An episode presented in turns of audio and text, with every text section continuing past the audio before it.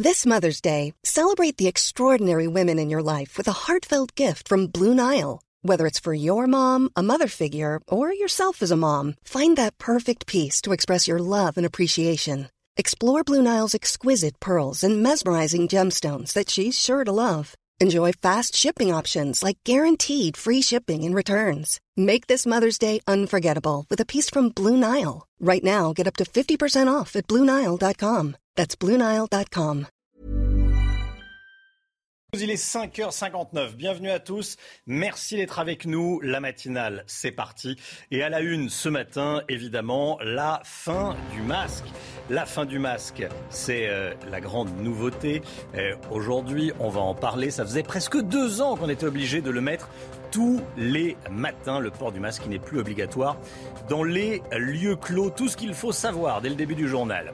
Les manifestations en soutien à Yvan Colonna ont tourné à l'émeute hier soir en Corse. Des échauffourées ont éclaté entre les forces de l'ordre et des manifestants. 67 personnes ont été blessées, dont 44 membres des forces de l'ordre.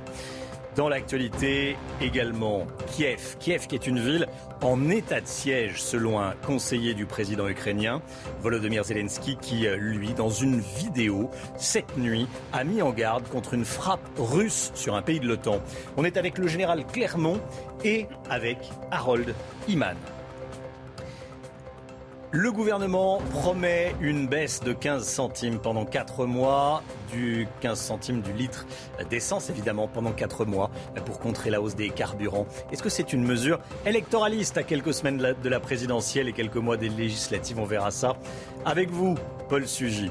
Et puis le foot. En football, Marseille grimpe sur la deuxième marche du podium de Ligue 1 après sa victoire contre Brest hier soir 4 à 1.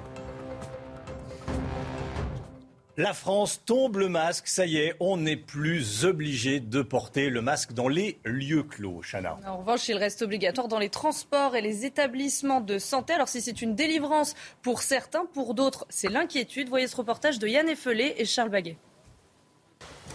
Presque deux ans qu'ils le portent tous les jours. À partir d'aujourd'hui, libre à chacun d'avoir un masque ou non dans les commerces. Pour ce barbier, la décision est prise. Ah, moi j'enlèverai. Il n'y a pas de doute. C'est perturbant, ça tient chaud. Quand on porte des lunettes comme moi, on a quand même un petit peu de, un petit peu de buée. Euh, non, non, c'est pas confortable. Pour ce client aussi, c'est une bonne nouvelle. On commence petit à petit à revenir à, à la vie d'avant. Fini aussi le pass vaccinal qui disparaît de l'ensemble des commerces, restaurants et lieux de culture. Ces allègements font le bonheur des écoliers. Pour eux aussi, à partir d'aujourd'hui, le masque. On l'enlève. T'es content? Oui. Pourquoi? Parce que ça gêne le masque et c'est énervant. C'est plutôt euh, une bonne nouvelle. Il va pouvoir voir un peu la tête de ses camarades. J'ai hâte. On respirera bien, on respirera mieux. Et aussi, on n'aura plus de tu dois mettre ton masque sur le nez, tu dois mettre ton masque sur le nez. Un vent de libération, mais les scientifiques préviennent, le virus est toujours là et les gestes barrières doivent continuer. Ils recommandent également d'aérer les lieux clos et reprendre un masque en présence de personnes vulnérables. Et on va regarder les nouvelles règles ensemble. C'est important. À partir d'aujourd'hui, plus besoin de porter le masque dans euh, les entreprises, les écoles, les collèges, les lycées, les administrations, les services publics les magasins. En revanche, il reste obligatoire dans, certains endroits. Hein. Comme les transports en commun ou les établissements de santé. Aujourd'hui, signe également la fin du pass vaccinal. Plus besoin de montrer votre QR code pour aller au restaurant ou encore au théâtre. En revanche, un pass sanitaire vous sera demandé dans les hôpitaux, les maisons de retraite et les établissements pour personnes handicapées. Voilà, et ce pass sanitaire et ce masque euh, retiré aujourd'hui, alors que les derniers chiffres de l'épidémie montrent que l'épidémie n'est pas terminée. Euh, plus de 60 400 Français contaminés ces dernières 24 heures, 20 000 patients hospitalisés, euh, 1855 patients en soins. Euh, critique. À Bastia, la manifestation en soutien à Ivan Colonna a tourné à l'émeute hier soir. Le mot est du procureur euh, de Bastia. Des échauffourées ont éclaté entre les forces de l'ordre et 300 manifestants encagoulés. On regarde ensemble euh, ces images. Un incendie a été déclenché à l'hôtel des impôts de Bastia. Regardez ce qui s'est passé.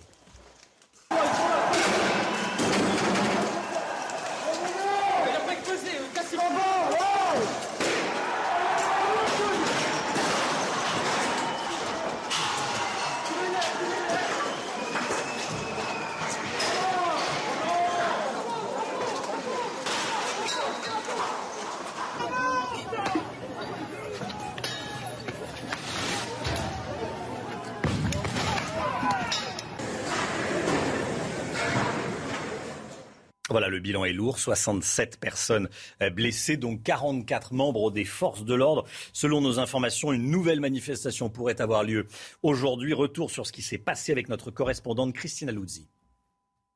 Oui, hier c'était un dimanche euh, sous haute tension ici à Bastia et la ville porte ce matin euh, les stigmates de plus de 5 heures d'échauffourée entre les forces de l'ordre et plusieurs centaines de manifestants. Euh, tout avait pourtant débuté dans le calme. 7000 personnes s'étaient élancées du palais de justice direction la préfecture de Haute-Corse et c'est à l'arrivée du cortège qu'environ 300 individus cagoulés ont attaqué la préfecture ainsi que les forces de l'ordre avec des cocktails Molotov, des pavés et des bombes agricoles. Après environ une heure et demie d'affrontement dans le secteur les attaques se sont poursuivies dans divers secteurs du centre-ville de Bastia avec une violence extrême. Des personnes sur place nous confiaient euh, ne jamais avoir vu de telles violences, de telles scènes de guérilla urbaine ici. Euh, les émeutiers ont tiré à de nombreuses reprises à la carabine à plomb euh, sur les membres des forces de l'ordre. De nombreux blessés étaient à déplorer hier soir. On a assisté avant le retour au calme aux environs de 21h30 à un balai incessant de véhicules de pompiers qui évacuaient des victimes. Dans un communiqué, le préfet condamne avec la plus grande fermeté ces violences hier soir. Les nombreux appels au calme des élus insulaires en amont de la manifestation n'ont pas été entendus et les violents de la journée risquent de ne pas favoriser un dialogue apaisé avec Paris. Voilà, et on sera avec un, un, policier dans le journal de 7h et Jean-Guy Talamoni à 8h30. La guerre en Ukraine, Kiev est une ville en état de siège. Ce sont les mots d'un conseiller du président ukrainien Volodymyr Zelensky. Kiev, ville en état de siège. Harold Iman, déjà, où en est-on ce matin? Quelle est la situation dans la capitale ukrainienne? Dites-nous. Alors, elle est entourée, mais pas entièrement. C'est en fait une tenaille qui euh, euh, entoure cette capitale, cette capitale dont euh, on verra sur la carte qu'elle fait huit fois Paris intramuros, et euh, elle est entourée des deux flancs du grand fleuve Dniepr qui euh, le traverse en son centre. Voilà cette carte. Donc euh, la nouveauté, c'est les bombardements plutôt à côté ouest et qui descendent et qui descendent en dessous de Kiev et qui finiront par encercler Kiev. C'est la grosse crainte. Donc on continue de pilonner absolument partout autour, mais la défense est très très efficace puisqu'on s'y attendait depuis de très longs mois. Il y a des tranchées et il y a sûrement des systèmes qu'on ne connaît pas pour défendre la capitale. Et bien sûr, euh, l'envahisseur hésite à complètement pilonner le centre de cette ville qu'il voudrait capturer intact. Merci beaucoup, Harold Iman. À Irpin, près de Kiev, un journaliste américain a été tué hier. Sa voiture a été prise pour cible alors qu'il s'apprêtait à filmer des réfugiés. C'est le premier journaliste étranger euh, tué depuis le début de l'invasion russe. C'était un journaliste indépendant euh, de 50 ans. Il avait collaboré avec de nombreux médias, dont le New York Times. La nouvelle mise en garde de Volodymyr Zelensky. Écoutez bien, dans une vidéo publiée cette nuit, le président ukrainien exhorte l'OTAN d'instaurer une zone d'exclusion aérienne au-dessus de son pays. Sans quoi, l'OTAN risque de voir des roquettes russes tomber sur un de ses États membres. On l'écoute et on écoutera ensuite euh, l'expertise, vos explications, euh, mon général, général Clermont. Tout de suite, euh, Volodymyr Zelensky. Le bombardement du Centre international pour le maintien de la paix et la sécurité a tué 35 personnes. Et à seulement 20 km de là se trouvent les frontières de l'OTAN. Et je le répète encore une fois, si vous ne verrouillez pas notre ciel, ce n'est qu'une question de temps. Les roquettes russes vont tomber sur votre territoire, sur le territoire de l'OTAN. Général Clermont, euh, est-ce que les craintes du président ukrainien euh, sont, euh, sont valables et est-ce que vous les partagez? Je pense qu'il y a deux messages mmh. qu'essaie de faire passer le, président ukrainien. Le premier, c'est un, un, peu toujours le même, de faire comprendre qu'il y a deux guerres, la guerre aérienne et la guerre terrestre, et que si les Ukrainiens perdent la guerre aérienne, ce qui n'est pas encore le cas, ils vont perdre la guerre au sol très vite. Donc il a besoin qu'on l'aide dans le domaine aérien. Ça ne veut pas dire qu'on va mettre des avions, mais il insiste sur ce sujet, il a totalement raison. C'est une guerre qu'on ne voit pas, c'est une guerre qu'on n'entend pas, parce qu'on voit les combats au sol, on ne voit pas ce qui se passe en l'air, mais il se passe beaucoup de choses. Le deuxième, c'est, ça s'inscrit dans sa stratégie qui est la stratégie naturelle. Il, veut mettre les Occidentaux devant leur responsabilité, qui est de dire euh, écoutez, nous, on est attaqué, vous, vous avez des avions, vous venez nous faire attaquer, parce que le centre qui a été bombardé hier par l'armée de l'air russe, c'est un centre international. Dans lequel il y a probablement des instructeurs étrangers qui a formé les, Ukrainiens sur les, armements nouveaux. Donc sa stratégie, elle est, toujours la même. et je pense qu'effectivement, cette zone d'exclusion aérienne, les gens commencent à comprendre ce que c'est. Certains peuvent s'imaginer que c'est défensif, donc pourquoi pas mais en réalité, avant de, s'installer dans le ciel euh, de l'Ukraine, il va falloir affronter euh, les forces aériennes russes. Et donc, c'est effectivement une entrée en guerre de l'OTAN contre la Russie. C'est de ça dont il s'agit.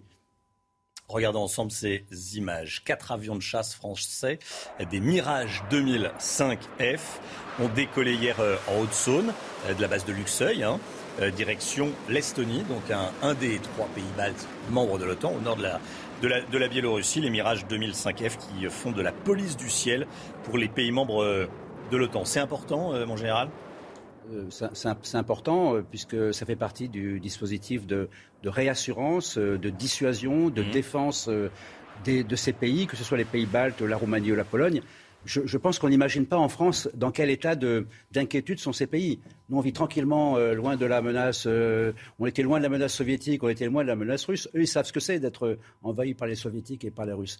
Donc, il est de notre devoir, au minimum, et c'est ce qu'on fait, de leur donner une réassurance et une mmh. assurance du fait qu'on sera là pour les protéger si c'est nécessaire si certaines grandes villes ne sont pas menacées pour le moment, les Ukrainiens anticipent, ils se barricadent face à d'éventuelles attaques russes. Alors comment se prépare-t-il? Direction Ismaïl, au sud de l'Ukraine, avec Antoine Estève, Stéphanie Rouquier et Michael Dos Santos. Voici l'un des nombreux checkpoints installés à Ismaïl. Dans cette ville, située à l'extrémité sud du pays, l'armée russe n'est en principe pas menaçante. Pourtant, toute entrée est désormais contrôlée et ce quelle que soit la route. En poste, des forces armées se relaient 24 heures sur 24, 7 jours sur 7. L'objectif éviter une intrusion de l'ennemi. Le plus grand danger, ce sont les gens qui peuvent s'attaquer à nos infrastructures principales, à notre matériel militaire. Si ces groupes d'infiltrés ou d'espions viennent dans notre ville, ils peuvent donner des informations à des parachutistes, à des militaires ou encore pour l'envoi de missiles guidés. Des checkpoints composés de policiers, de militaires, mais aussi de simples citoyens. Je suis sûr qu'ils veulent venir, mais n'y arrivent pas, car personne ne les attend avec du pain et du sel. Nous les attendons tous avec des armes. Des civils prêts à risquer leur vie pour leur patrie, protégés eux-mêmes par la police.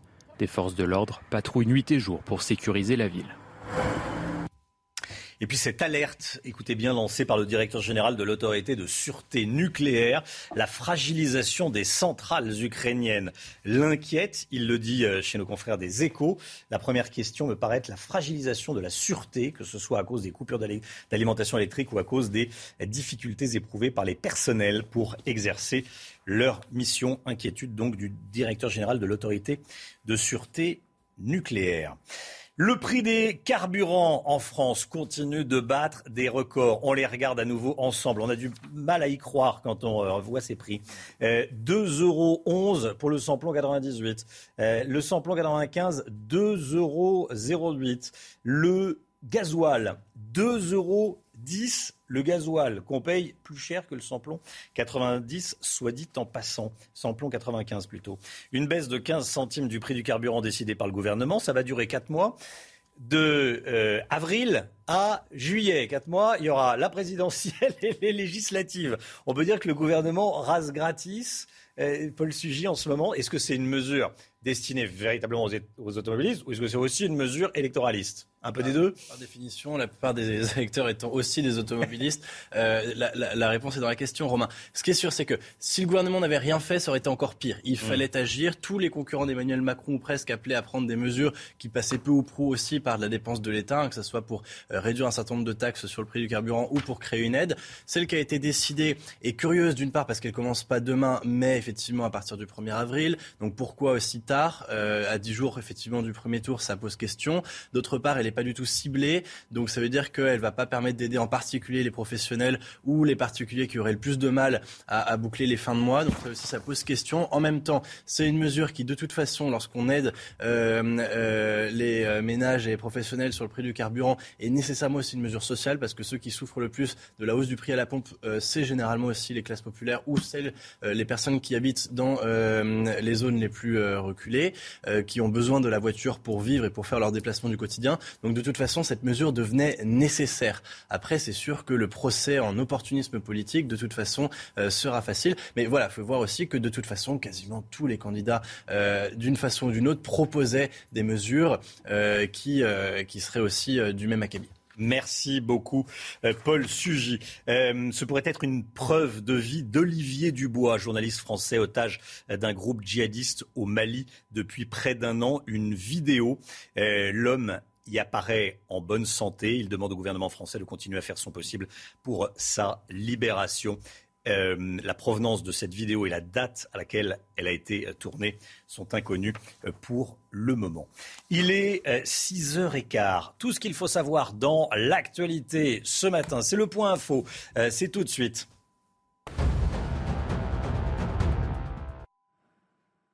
France tombe les masques à partir d'aujourd'hui. Le port du masque n'est plus obligatoire dans les lieux clos, sauf dans les transports et les établissements de santé. Aujourd'hui signe également la fin du pass vaccinal dans les lieux publics. Seulement un pass sanitaire vous sera demandé dans certains établissements de santé comme les maisons de retraite. Les manifestations en soutien à Yvan Colonna ont tourné à l'émeute hier soir en Corse. Des échauffourées ont éclaté entre les forces de l'ordre et des manifestants encagoulés et le bilan est lourd. 67 personnes ont été blessées, dont 44 membres des forces de l'ordre.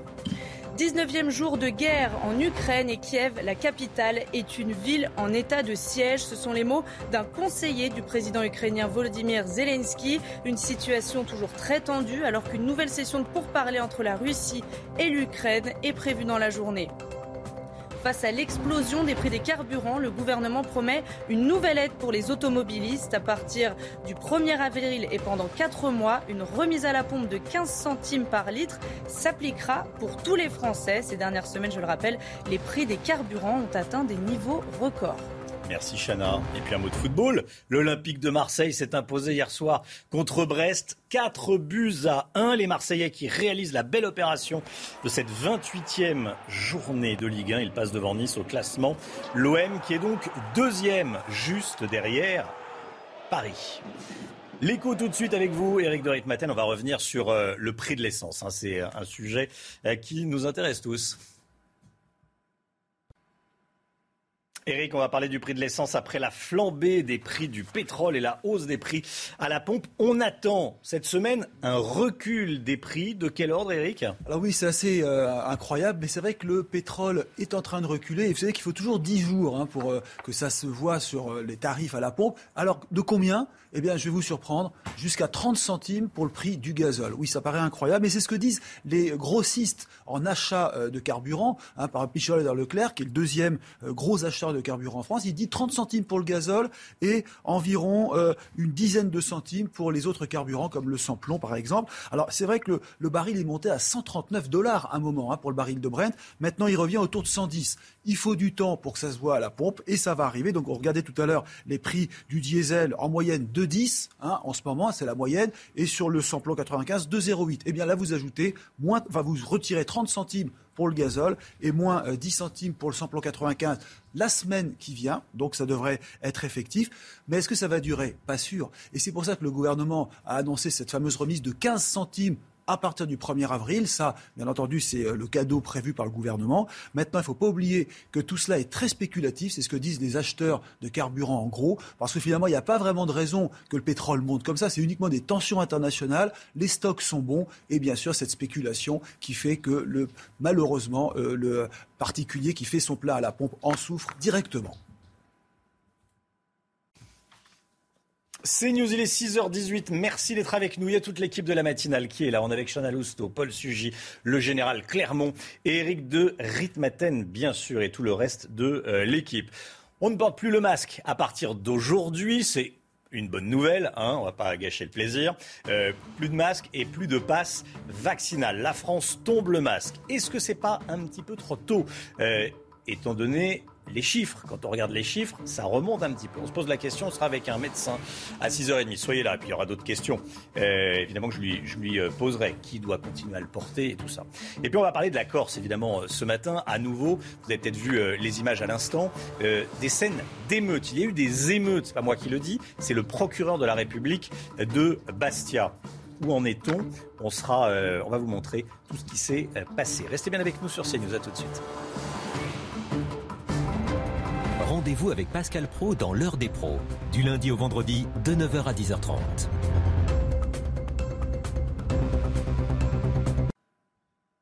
La météo avec vous, Alexandra Blanc. Le département de l'Hérault reste sous surveillance ce matin après les inondations de ce week-end. Hein. Oui, d'ailleurs, regardez ces inondations bien présentes du côté de Béziers avec la crue de l'Orbe qui est d'ailleurs montée jusqu'à 12 mètres 43 euh, cette nuit, c'est-à-dire 20 cm de plus euh, qu'en 2014. Et regardez donc ce jeune homme qui a eu l'idée donc de prendre un petit bateau gonflable pour se rendre sur la terre ferme. le département de l'Hérault reste placé sous surveillance avec donc toujours ces inondations et l'Orbe qui continue donc de déborder ce matin avec d'ailleurs un petit peu de pluie attendue dans le courant de la journée. L'épisode Sévenol est bel et bien terminé, mais on va de nouveau avoir un temps un petit peu instable avec surtout de bonnes rafales de vent sur le midi toulousain. Alors ce matin, un temps assez brumeux sur les régions du nord, localement quelques bandes brouillard en allant vers le Val-de-Saône et puis toujours cette instabilité autour du golfe du Lion avec le vent marin qui rapporte donc ces nuages venus de la mer Méditerranée. Fort épisode de vent d'autant sur le midi toulousain et puis un petit peu de neige également sur les Pyrénées ou encore sur la façade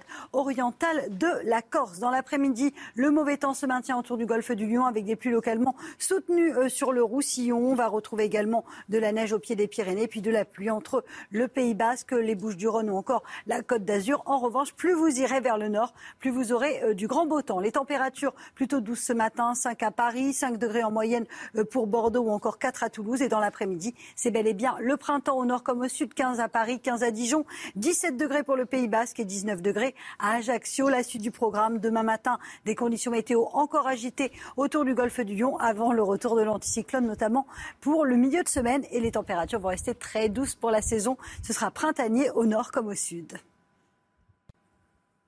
C'est News, il est 6h29. Bienvenue à tous. Merci d'être avec nous en ce lundi 14 mars. L'équipe de la matinale est là. On est avec Chana Lousteau, on est avec Paul Sugy, on est avec le général Clermont et avec le docteur Roger Rua. À la une, écoutez bien, Kiev est une ville en état de siège. C'est ce qu'a dit un conseiller du président ukrainien, Volodymyr Zelensky, qui, lui, dans une vidéo publiée cette nuit, a mis en garde contre une frappe russe sur un pays de l'OTAN. On est avec le général Clermont, on est avec Harold Iman. A tout de suite, tous les deux.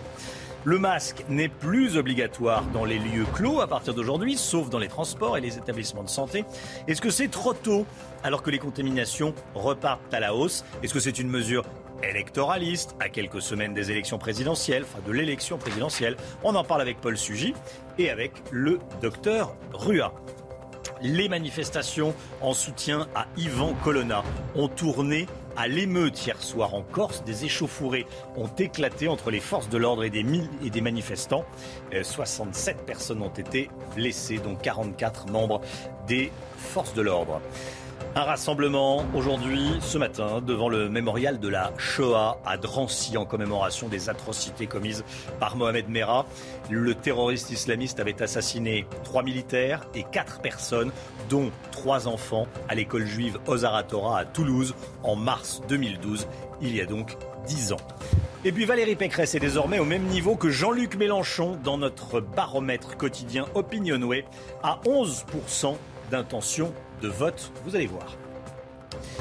19e jour de guerre en Ukraine et Kiev, la capitale, est une ville en état de siège. Ce sont donc les mots d'un conseiller du président ukrainien Volodymyr Zelensky. les habitants ont fait des provisions de vivres et de médicaments. Des barricades ont été installées par les autorités de la ville. Tous les détails avec Vincent Fandège.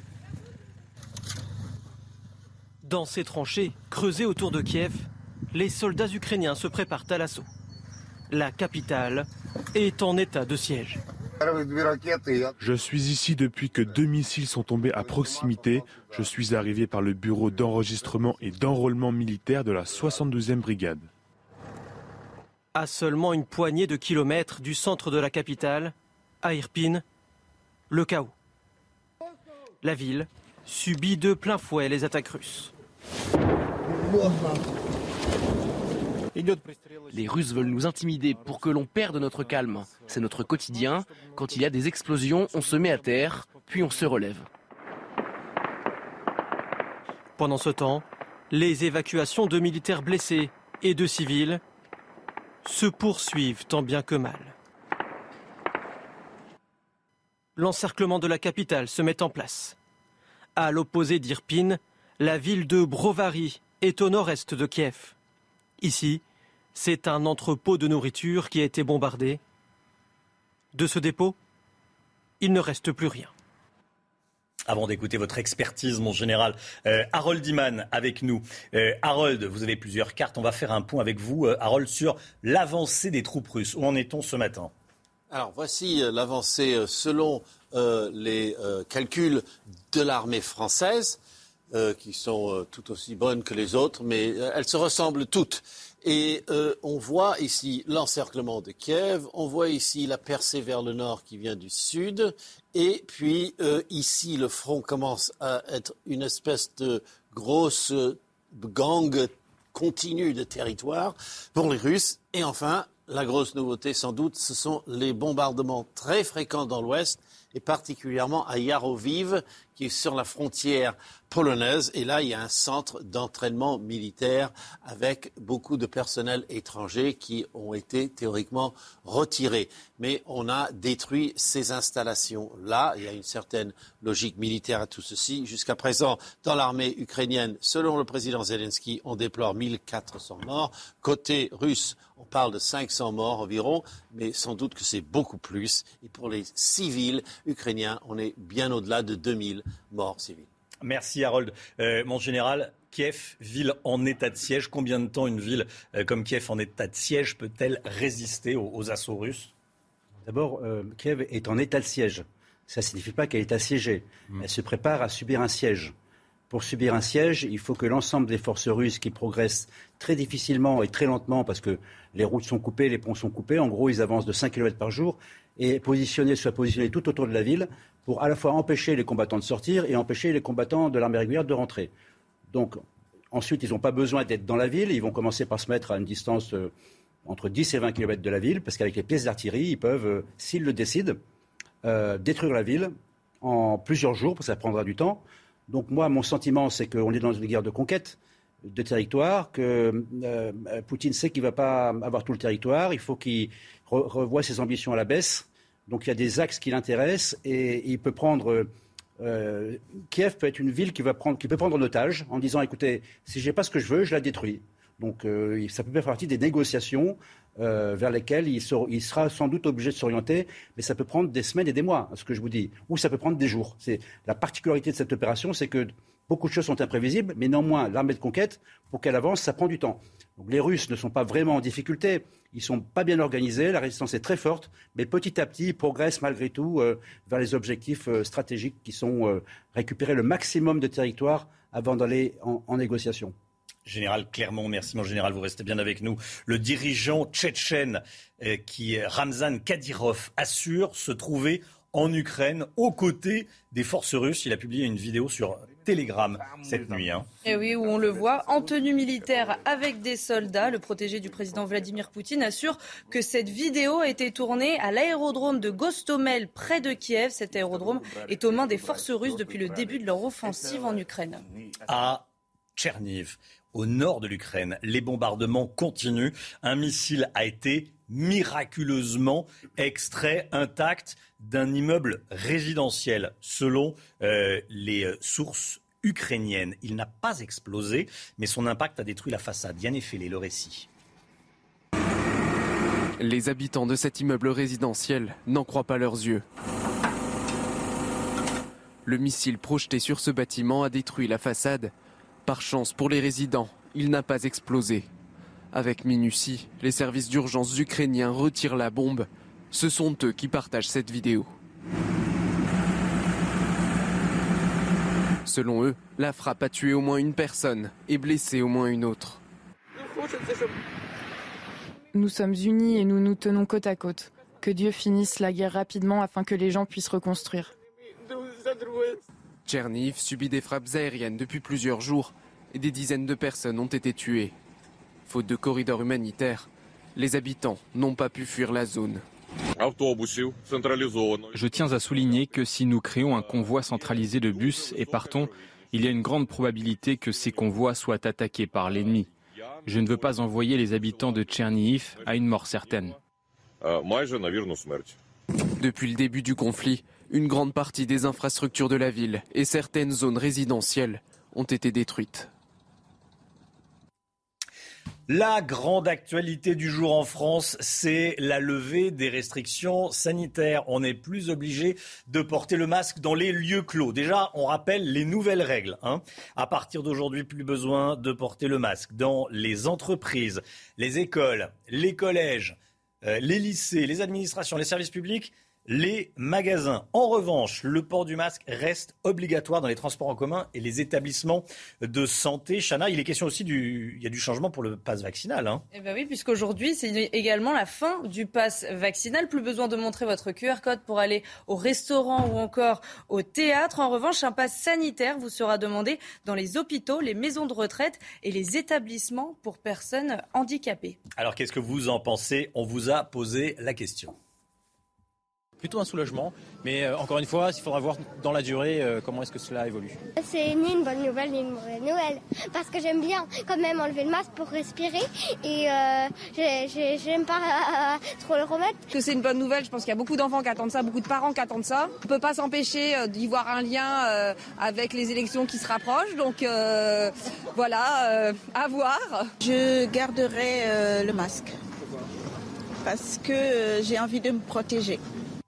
Voilà, c'est vrai, c'est important ce que dit cette dame. On n'est pas obligé de l'enlever. On peut l'enlever. C'est quand même une différence. On va en parler avec vous, Roger Rua, dans, un instant. Euh, tout d'abord, Paul Sugy, la fin du masque et du passe vaccinal, c'est une mesure électoraliste à quelques semaines de la présidentielle, et puis on, remettra le masque euh, après l'élection présidentielle, ou c'est une vraie euh, décision sanitaire? Il y a une suspicion.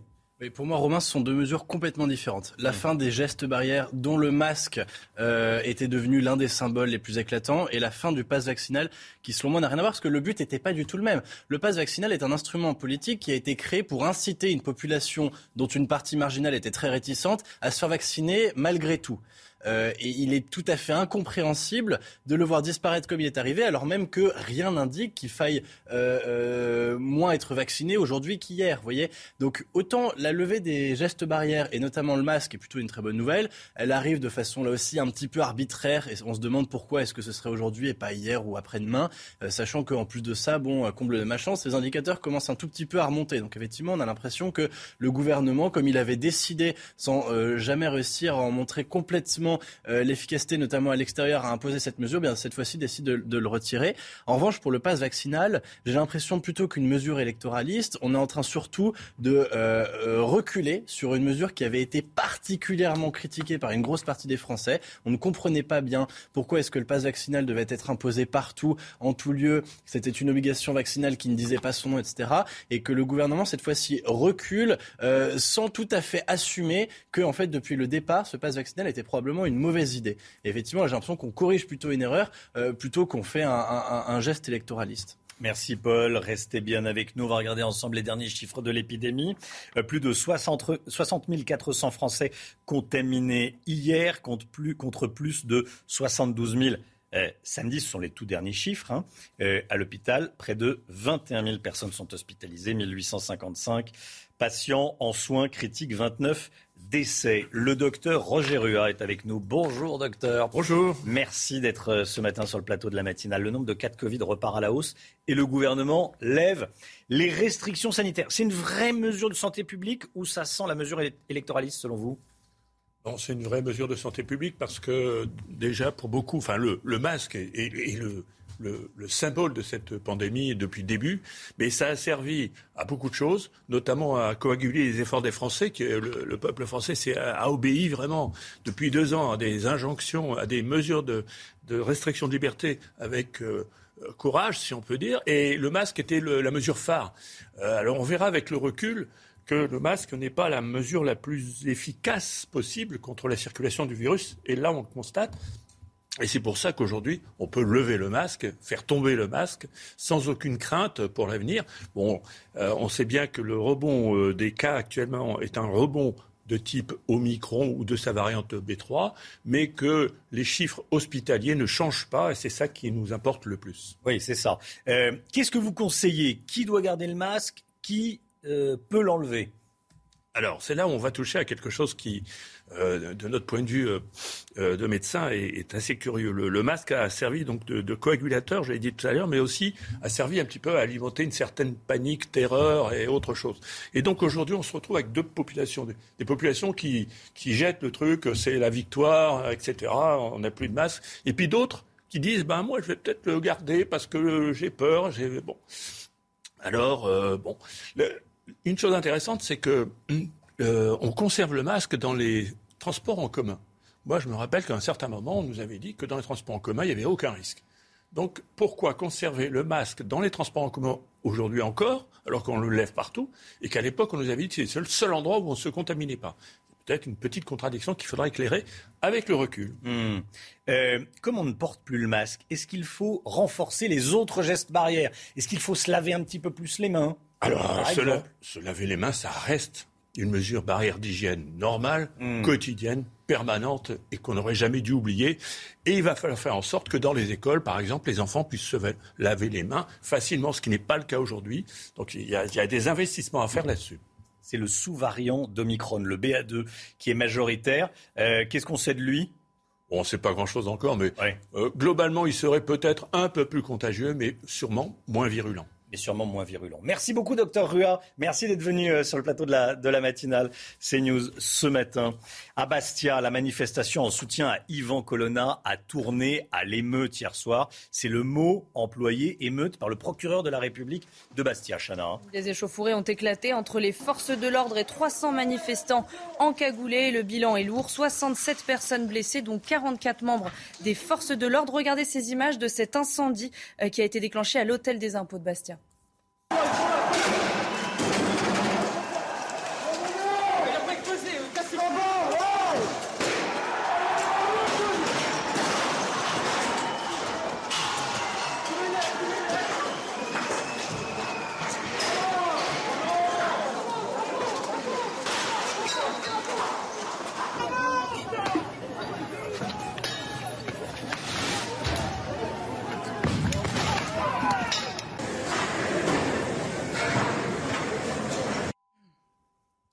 Voilà, et on sera avec un policier à 7h en direct avec nous et avec Jean-Guy Talamoni à 8h30 pour revenir sur euh, ce qui s'est passé hier à, Bastia cette fois. Allez, il est 6h44, euh, 7h moins le quart. Tout de suite, le point faux avec vous, Chanel Housteau.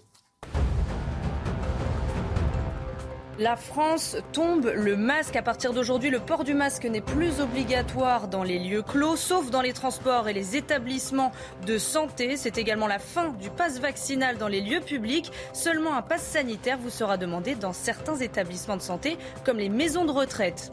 Les manifestations en soutien à Yvan Colonna ont tourné à l'émeute hier soir en Corse. C'est le mot employé par le procureur de la République de Bastia. Des échauffourées ont éclaté entre les forces de l'ordre et des manifestants et le bilan est lourd. 67 personnes ont été blessées, dont 44 membres des forces de l'ordre.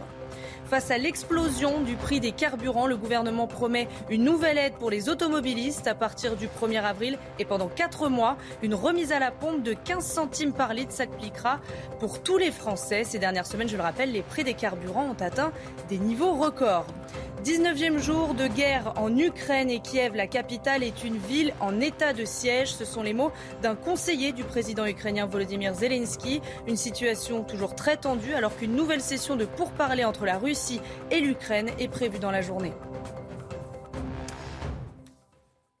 Dans l'actualité, il y a également donc euh, les dix ans, ans, il y a dix ans, la France subissait les horreurs commises par Mohamed Merah.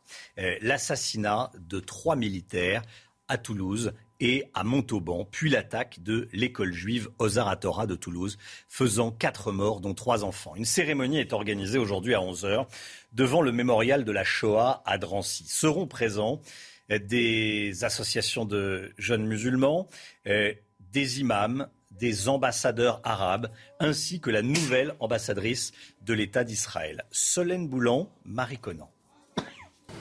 Agression, moquerie et préjugés.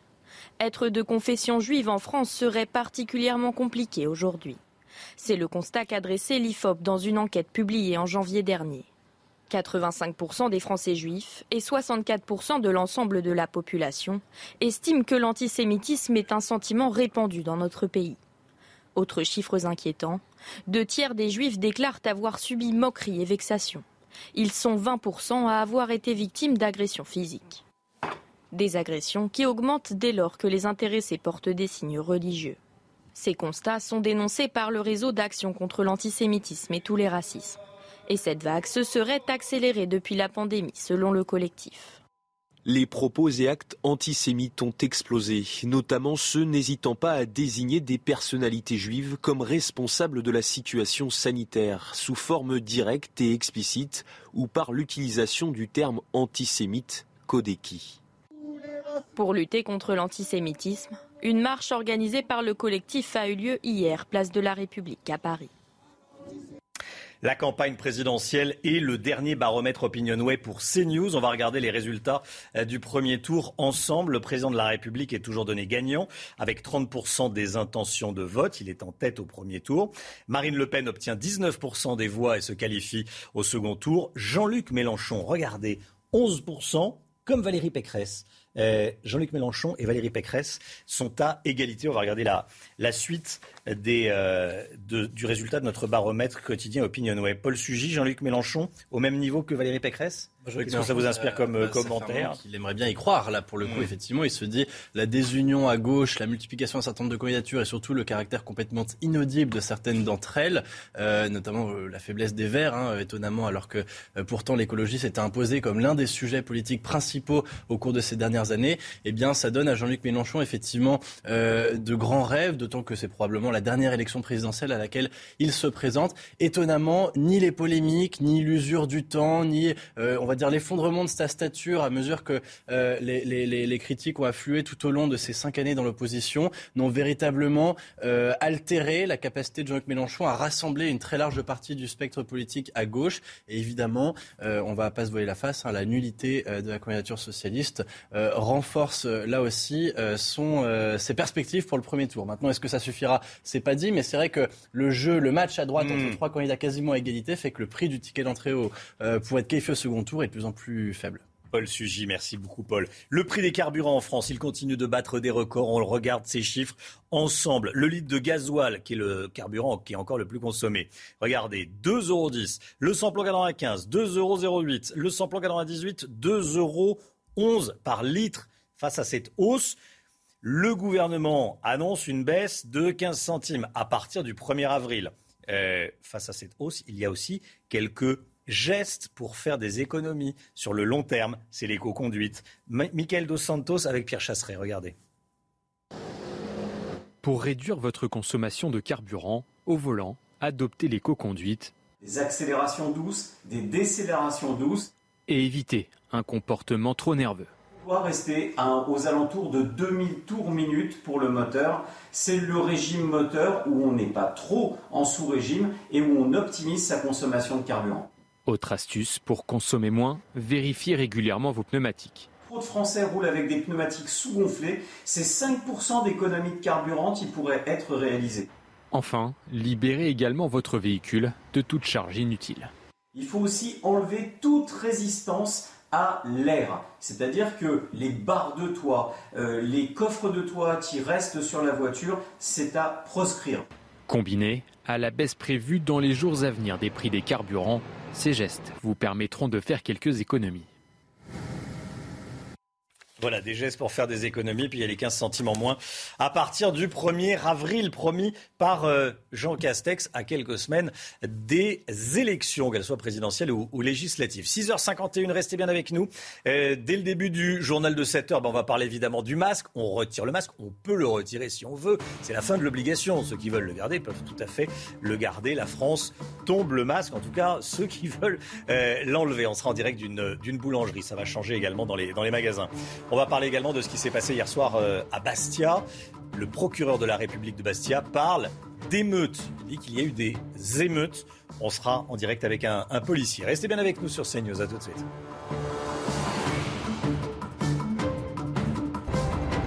Rendez-vous avec Jean-Marc Morandini dans Morandini Live du lundi au vendredi de 10h30 à midi. 6h58, la météo avec vous Alexandra Blanc. Le département de l'Hérault est toujours sous surveillance ce matin. Hein. Oui, en effet, toujours ce département placé en vigilance orange par Météo France pour la crue de l'Orbe avec donc ces débordements. On a eu beaucoup d'eau ces derniers jours et donc forcément les inondations sont bien présentes et ça va durer une nouvelle fois tout au long de cette journée de lundi. Alors au programme ce matin, un temps brumeux sur les régions du Nord et toujours un temps assez instable autour du golfe du Lion avec de nouveau de la pluie attendue sur le Languedoc-Roussillon. On retrouve également un petit peu de au pied des Pyrénées. Puis dans l'après-midi, plus vous irez vers le nord, plus vous aurez du grand beau temps. Dans le sud, toujours de fortes pluies, notamment euh, sur le Roussillon, avec de la neige en montagne. Également euh, du côté de la Corse, avec toujours euh, quelques flocons de neige. Côté température, eh bien, c'est très doux ce matin. 5 à Paris, 5 degrés également pour Bordeaux. Et dans l'après-midi, les températures restent printanières au nord comme au sud. 15 à Dijon, 15 à Paris, 17 degrés pour le Pays Basque et localement jusqu'à 19 degrés du côté d'Ajaccio.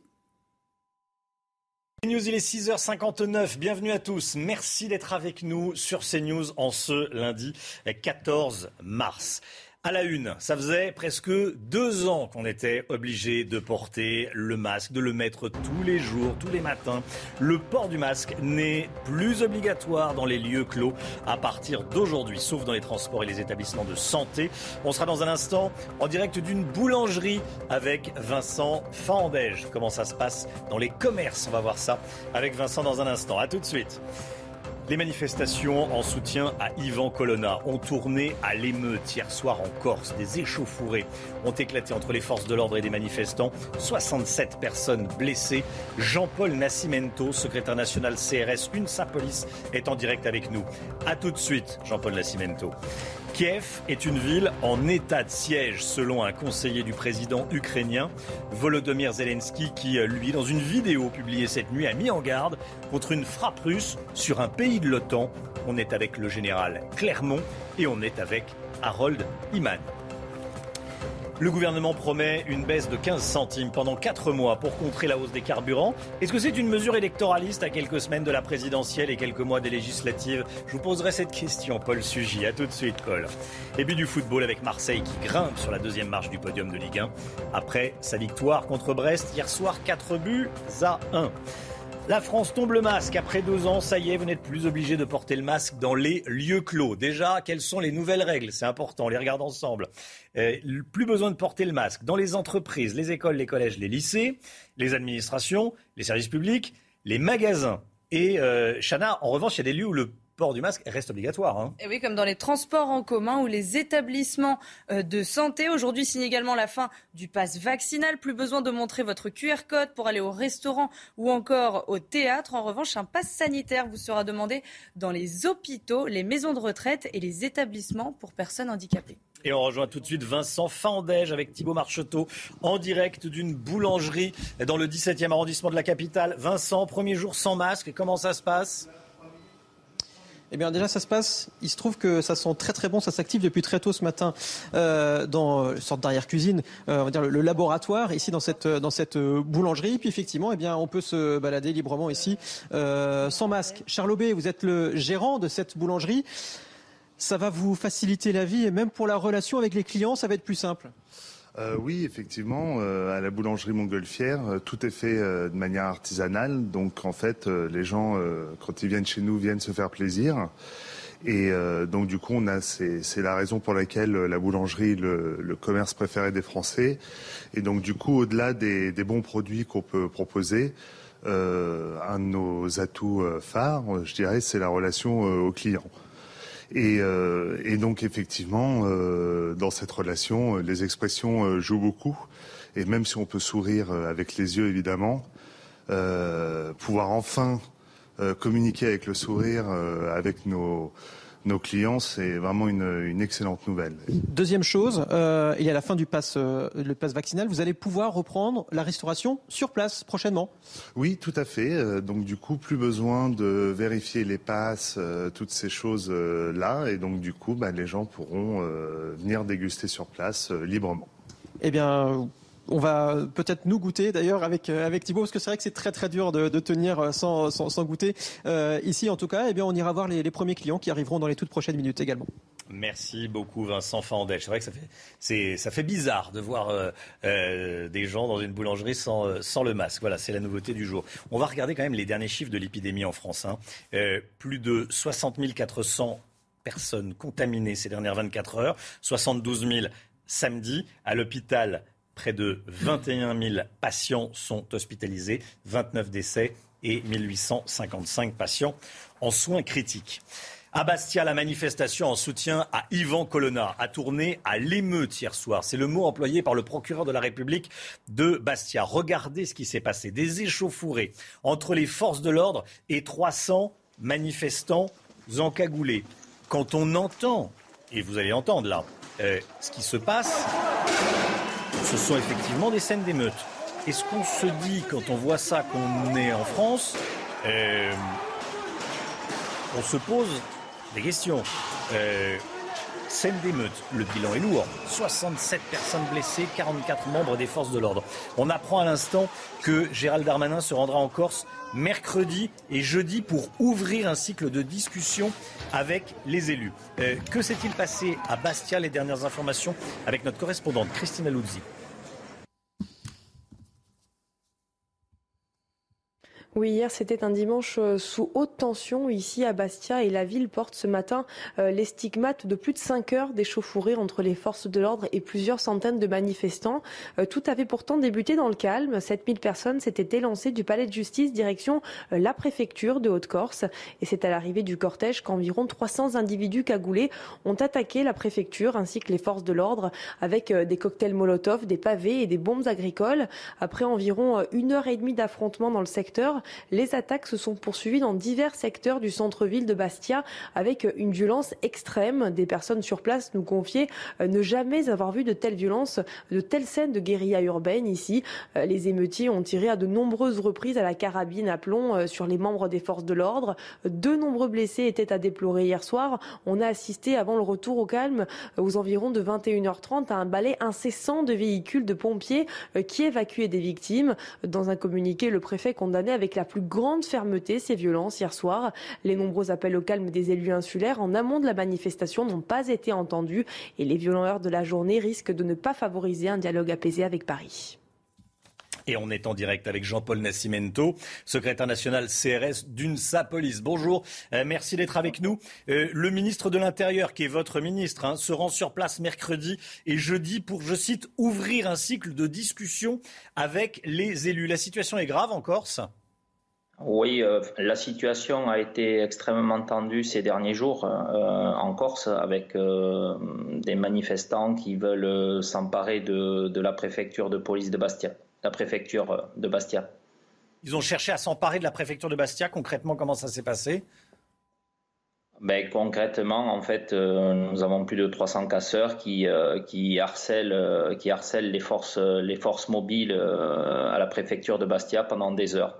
Donc en fait, les forces mobiles actuellement sont euh, les CRS, les gendarmes mobiles euh, en Corse défendent euh, les, bâtiments publics en fait, ne, ne, font que répondre à l'agression par des moyens des moyens lacrymogènes. On ne voit pas de, de charge de CRS, ils ne font juste que défendre les bâtiments. Les forces de l'ordre avaient prévu une telle violence? Les autorités?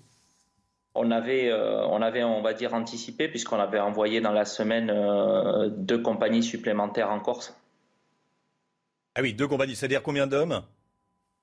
Euh, À peu près 160 fonctionnaires supplémentaires. 160 fonctionnaires supplémentaires. 300 cocktails Molotov avaient été découverts juste avant la manifestation. Hein. Ça aurait pu faire de, gros dégâts. Oui, oui, tout à fait. D'ailleurs, euh, nous, déplorons énormément de blessés de la part euh, euh, chez nous, hein, puisqu'on a 38, 38 fonctionnaires qui ont, été, qui ont été blessés, des collègues qui ont été évacués vers les centres hospitaliers également.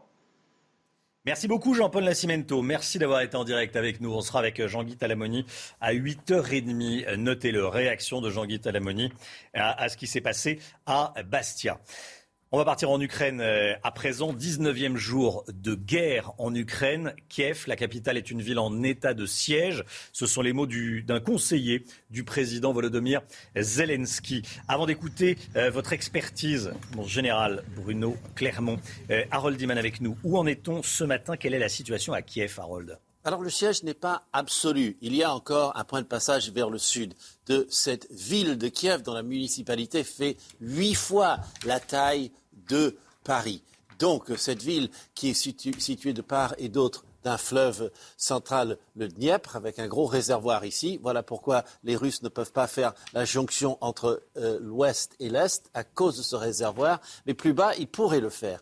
Mais ils ne l'ont pas encore fait. Par contre, les bombardements s'intensifient tout autour. Tout autour. On a eu des batailles. On a eu euh, le journaliste euh, américain qui a été tué en essayant de quitter cette zone de Irpin. Et puis finalement, le gouvernement, lui, ukrainien, a assez bien fortifié la ville, avait prévu cette attaque depuis très longtemps, a mis euh, une multitude de euh, tranchées, comme on l'a vu sur les images, et peut-être d'autres moyens de résistance dont on ne sait pas grand-chose pour l'instant. La ville devrait tomber comme un fruit mûr dans l'esprit donc des assaillants russes, mais euh, la chose n'est pas certaine à l'heure qu'il est et la moitié de la population est déjà partie. Merci beaucoup Harold. Euh, Général Clermont, on a le sentiment que l'armée russe met la pression sur cette ville de Kiev, mais pour l'instant se, retient avant d'attaquer véritablement. si, on, si on revient au, au premier plan de l'opération spéciale, Kiev était une priorité puisqu'il y avait déjà des armées qui convergeaient vers Kiev et Kiev devait tomber facilement comme le reste du pays. Donc le reste du pays ne tombe pas facilement et Kiev prend maintenant un caractère extrêmement symbolique dans, la dureté de ses combats. Reste l'objectif prioritaire euh, probablement de Moscou avec une stratégie qui est d'abord euh, de l'assiéger et, ensuite de mettre de la pression sur les habitants. La pression sur les habitants, ça peut prendre plusieurs formes. C'est-à-dire ça peut être de l'artillerie pardon, des frappes d'artillerie ou de l'aviation euh, dans, la banlieue de Kiev et petit à petit se rapprocher pour mettre de la pression euh, avec une possibilité d'aller jusqu'à la destruction si, euh, si, les Russes n'obtiennent pas gain dans des probables négociations qui pourraient arriver. Je pense que le sort, le sort de Kiev est très particulier. Il va subir un traitement particulier. Ça peut être Mariupol ou ça peut être une ville qui serait faiblement détruite en fonction des négociations à venir. Une chose est certaine, c'est qu'au départ, ils voulaient supprimer le gouvernement de Zelensky très rapidement pour mettre un gouvernement fantoche. Là, c'est plus possible. Zelensky, ils peuvent l'éliminer. Il y aura un autre Zelensky qui prendra sa place. Donc, ils vont devoir cohabiter avec une véritable structure politique euh, ukrainienne, quelle que soit l'issue de la bataille pendant les négociations. Merci mon général. Restez bien avec nous. La nouvelle mise en garde de Volodymyr Zelensky. Il a publié une nouvelle vidéo cette nuit, Chana. Et le président ukrainien exhorte l'OTAN d'instaurer une zone d'exclusion aérienne au-dessus de son pays, sans quoi l'OTAN risque de voir des roquettes russes tomber sur un de ses États membres. Écoutez. Le bombardement du Centre international pour le maintien de la paix et la sécurité a tué 35 personnes. Et à seulement 20 km de là se trouvent les frontières de l'OTAN. Et je le répète encore une fois, si vous ne verrouillez pas notre ciel, ce n'est qu'une question de temps. Les roquettes russes vont tomber sur votre territoire, sur le territoire de l'OTAN. À quel euh, niveau vous évaluez le, risque que des roquettes euh, russes tombent sur un pays de l'OTAN, soit la Pologne ou les pays baltes? Au terme de roquettes, c'est simplement une attaque portée euh, euh, depuis l'Ukraine par la Russie sur l'OTAN. On ne peut jamais exclure cette possibilité, mais regardons euh, l'équilibre des forces. L'équilibre des forces, les forces russes ne sont pas les forces soviétiques. Elles auront déjà le plus grand mal à conquérir ce qu'elles veulent conquérir. Euh, lancer une bataille, euh, déclencher une bataille avec l'OTAN, c'est de la provocation, mais ça ne peut pas suivre, euh, se suivre d'une bataille réelle. Ils n'ont pas les forces mmh. suffisantes pour affronter les forces de l'OTAN dans un scénario catastrophe dans lequel il y aurait effectivement un conflit entre l'OTAN et la Russie. Hein, donc il faut rester, il faut, il faut rester à peu près serein. Et, et, là, on est vraiment dans la stratégie de la guerre psychologique que mène remarquablement bien le, président Zelensky. Il essaie de nous attirer dans les combats. C'est normal, c'est son but, c'est la seule façon peut-être qu'il a de, sauver son pays. Regardons ensemble ces images. Quatre avions de chasse français des Mirage 2005F ont décollé hier en Haute-Saône de la base de Luxeuil, direction l'Estonie. Donc, euh, un de nos partenaires de, l'OTAN, un des trois pays baltes membres de l'OTAN au nord de la Biélorussie. Ils font de la police du ciel pour les membres de l'OTAN. Ce sont C'est quotidien ces décollages? Alors, euh, en fait, ils vont effectuer au profit des pays baltes cette mission de police du ciel, soit en alerte au sol, soit en alerte en vol. Euh, c'est la mission qui s'effectue pour protéger l'espace aérien de la France euh, au quotidien depuis, depuis que l'armée de l'air existe, avec a priori les mêmes règles qui sont essentiellement la légitime défense. Et, mais par contre, sous l'autorité non pas d'un centre d'opération français, mais sous l'autorité d'un centre d'opération de l'OTAN dans lequel se trouvent des Français, qui permettra d'être présent et d'avoir des décisions politiques françaises si vraiment la, situation se dégradait. Merci beaucoup, mon général. Les prix des carburants en France, ils continuent de battre des records. On regarde ensemble les derniers chiffres. Le gasoil, 2,10 euros en moyenne. Le samplon, 95, 2,08 euros.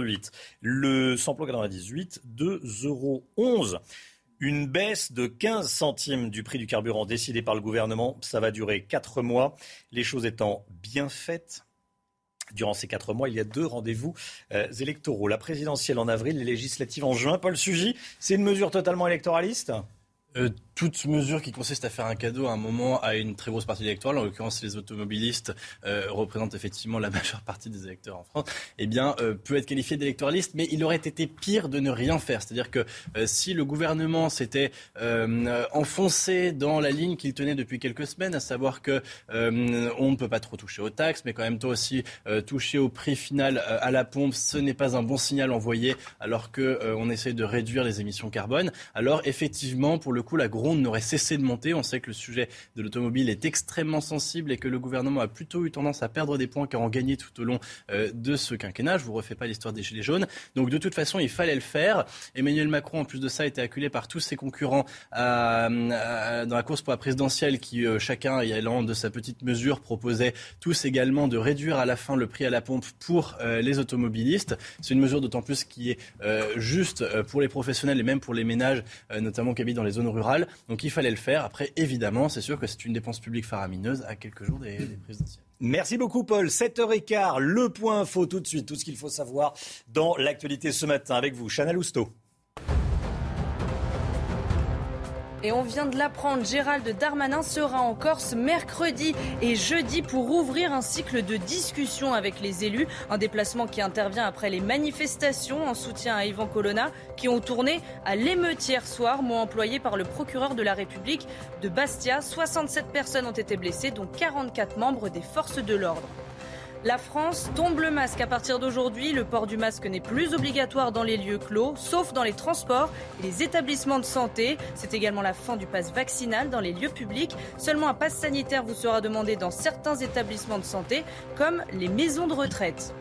19e jour de guerre en Ukraine et Kiev, la capitale, est une ville en état de siège. Ce sont les mots d'un conseiller du président ukrainien Volodymyr Zelensky. Une situation toujours très tendue alors qu'une nouvelle session de pourparlers entre la Russie et l'Ukraine est prévue dans la journée. Face à l'explosion des prix des carburants, le gouvernement promet une nouvelle aide pour les automobilistes à partir du 1er avril et pendant 4 mois, une remise à la pompe de 15 centimes par litre s'appliquera pour tous les Français. Je rappelle que ces dernières semaines, les prix des carburants a atteint des niveaux records. Allez, on va en parler à nouveau dans, un instant avec Eric euh, de Ritmaten. Euh, je voulais vous parler du football, de l'Olympique de Marseille qui s'est imposé hier soir contre Brest. 4 buts à 1. Les Marseillais ont le sourire ce matin. Euh, ils réalisent la belle opération de cette 28e journée de Ligue 1. Ils passent devant Nice au classement. L'OM qui est donc deuxième, juste derrière Paris. En général, je vois que vous regardez, vous ne soutenez pas Marseille. Supporter de l'OM. Vous êtes supporter de Ah bon, bah donc oui. C'est ce que j'avais cru déceler en, en vous voyant vous pencher sur les images. Je vois pas les matchs, donc je, suis très très mal à l'aise. Ah oui, voilà. Bon, bon. Donc bon, bonne nouvelle pour euh, voilà, bonne nouvelle pour euh, pour Marseille. Allez, l'écho tout de suite après la flambée du prix du pétrole et la hausse des prix à la pompe. Euh, on attend une baisse des prix cette semaine. Bonne nouvelle que va nous donner et nous expliquer dans un instant Eric de Ritmaten.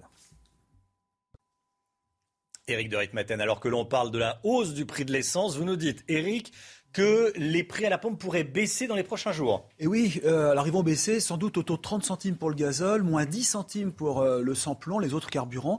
Et ça, ça paraît curieux, c'est un paradoxe, mais c'est la réalité parce que le prix du pétrole avait énormément monté. On était allé pour le baril à 139 euros et là, ça revient vers 110, 111 euros. Et comme il faut à peu près 8 jours, 8 à 10 jours pour qu'il y ait une répercussion à la pompe, on est donc dans, cette, euh, dans, cette, dans ce déroulement des choses. Alors qui le dit? C'est Michel-Édouard Leclerc qui est l'un des plus gros euh, acheteurs de carburant en France. Hein. Il est le deuxième plus gros acheteur. C'est ce qu'on appelle des grossistes. Il achète ce carburant, il le revend pour ses hypermarchés. Et donc, on va avoir le litre du carburant théoriquement baisser petit à petit cette semaine, si tout va bien. Il faut dire aussi que ça se joue parce que vous avez euh, l'euro qui remonte face au dollar. Et ça, c'est important, car n'oublions pas que le baril de pétrole est coté en dollars. Un point aussi à savoir, c'est que ça ne risque de pas durer parce que les tensions, bien sûr, existent encore au niveau international. Euh, donc, on va avoir des fluctuations. Vous savez, ce sont des marchés qui jouent sur les variations. Il y a beaucoup de spéculation et c'est le message qu'il faut retenir. En fait, pour être franc, il n'y a pas de pénurie de pétrole, il n'y a pas vraiment de risque, dit Michel Edouard Leclerc et il sait de quoi il parle. Le seul problème, c'est que c'est un marché comme la bourse. On spécule, on se dit ça va monter et ça entretient justement cette hausse. Et qui en souffre? Eh bien, c'est le particulier à la pompe. C'est News, il est 7h19. Merci beaucoup euh, d'être avec nous en ce lundi 14 mars. Bon début de journée, bon début de semaine. On est avec Chana Lousteau, on est avec Paul Sugy, on est avec le général Clermont et avec Éric de Ritmaten. Le grand changement dans notre vie à partir d'aujourd'hui, c'est qu'on n'est plus obligé de porter le masque. On en parle, on est en direct de différents points. Vous allez voir, on sera dans une entreprise dans, dans un instant. Ça change dans les entreprises. On peut le mettre, on peut le garder, mais ceux qui veulent peuvent l'enlever. Euh, et puis en Corse, il y a eu des scènes d'émeute. C'est ce que le mot est fort, hein. c'est ce que dit le, procureur de la République de Bastia. Vous voyez des, images euh, derrière moi, scène d'émeute qu'on vous montre et on réagit évidemment, on vous donne les dernières informations et on sera avec Jean-Guy Talamoni à 8h30. Restez avec nous sur CNews, à tout de suite.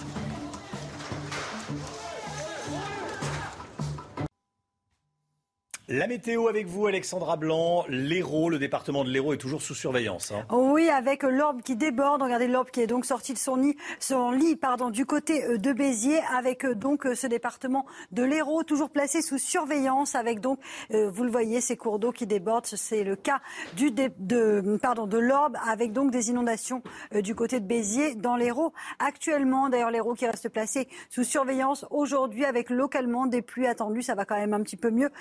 Crue et lente, donc on a de nouveau des inondations aujourd'hui. Alors au programme ce matin, plus vous irez vers le nord, plus vous aurez du beau temps. Sur les régions du sud, toujours un temps assez instable avec euh, localement un petit peu de vent euh, sur le sud-ouest ou encore en allant euh, vers le golfe du Lion.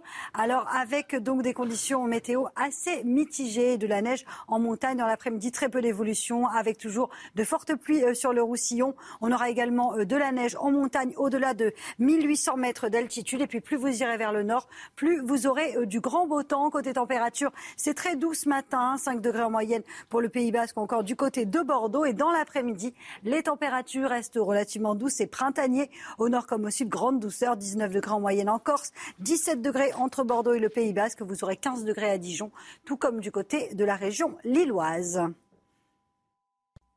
CNews, il est 7h29. Bienvenue à tous. Merci d'être avec nous. Merci d'avoir choisi CNews pour démarrer votre journée. On est avec Chana Lousteau. On est avec le professeur Megarban. Bonjour, professeur. On va parler de la fin du masque, évidemment. Euh, la fin du port du masque, de l'obligation, en tout cas. On est avec le général Clermont et on est avec Paul Sugy. À la une, Kiev. Kiev est une ville en état de siège, selon un conseiller du président ukrainien Volodymyr Zelensky. Le président ukrainien qui, lui, dans une vidéo publiée cette nuit, a mis en garde contre une frappe russe sur un pays de l'OTAN. On va en parler avec vous, mon général. Le masque n'est plus obligatoire dans les lieux clos à partir d'aujourd'hui, sauf dans les transports et les établissements de santé. On est donc avec le professeur Megarban et puis on sera dans une entreprise à Nantes avec Michael Chailloux. Les manifestations de soutien à Yvan Colonna ont viré à l'émeute hier soir en Corse. Des échauffourées ont éclaté entre les forces de l'ordre et des manifestants. Il y a 67 blessés, dont 44 membres des forces de l'ordre. Gérald Darmanin se rend en Corse en milieu de semaine. Et puis Valérie Pécresse est désormais au même niveau que Jean-Luc Mélenchon dans notre baromètre quotidien Opinionway. À 11% d'intention de vote, Paul Sugy avec nous dans ce journal. A tout de suite Paul. 19e jour de, de guerre en Ukraine et Kiev, la capitale, est une ville dans, dans, un état de siège, en état de siège. Ce sont les mots d'un conseiller du président ukrainien Volodymyr Zelensky. Chana. les habitants ont fait des provisions de vivres et de médicaments. Des barricades ont été installées par les autorités de la ville. Tous les détails avec Vincent Fandège. Dans ces tranchées creusées autour de Kiev, les soldats ukrainiens se préparent à l'assaut. La capitale est en état de siège. Je suis ici depuis que deux missiles sont tombés à proximité. Je suis arrivé par le bureau d'enregistrement et d'enrôlement militaire de la 72e brigade. À seulement une poignée de kilomètres du centre de la capitale, à Irpin, le chaos. La ville subit de plein fouet les attaques russes. Les Russes veulent nous intimider pour que l'on perde notre calme. C'est notre quotidien. Quand il y a des explosions, on se met à terre, puis on se relève. Pendant ce temps, les évacuations de militaires blessés et de civils se poursuivent tant bien que mal. L'encerclement de la capitale se met en place.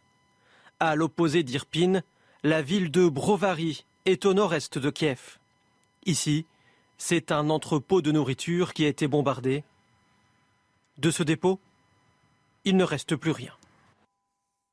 Kiev, une ville, une capitale en état de siège. Général Clermont, euh, combien de temps Kiev peut-elle euh, tenir face aux assauts russes?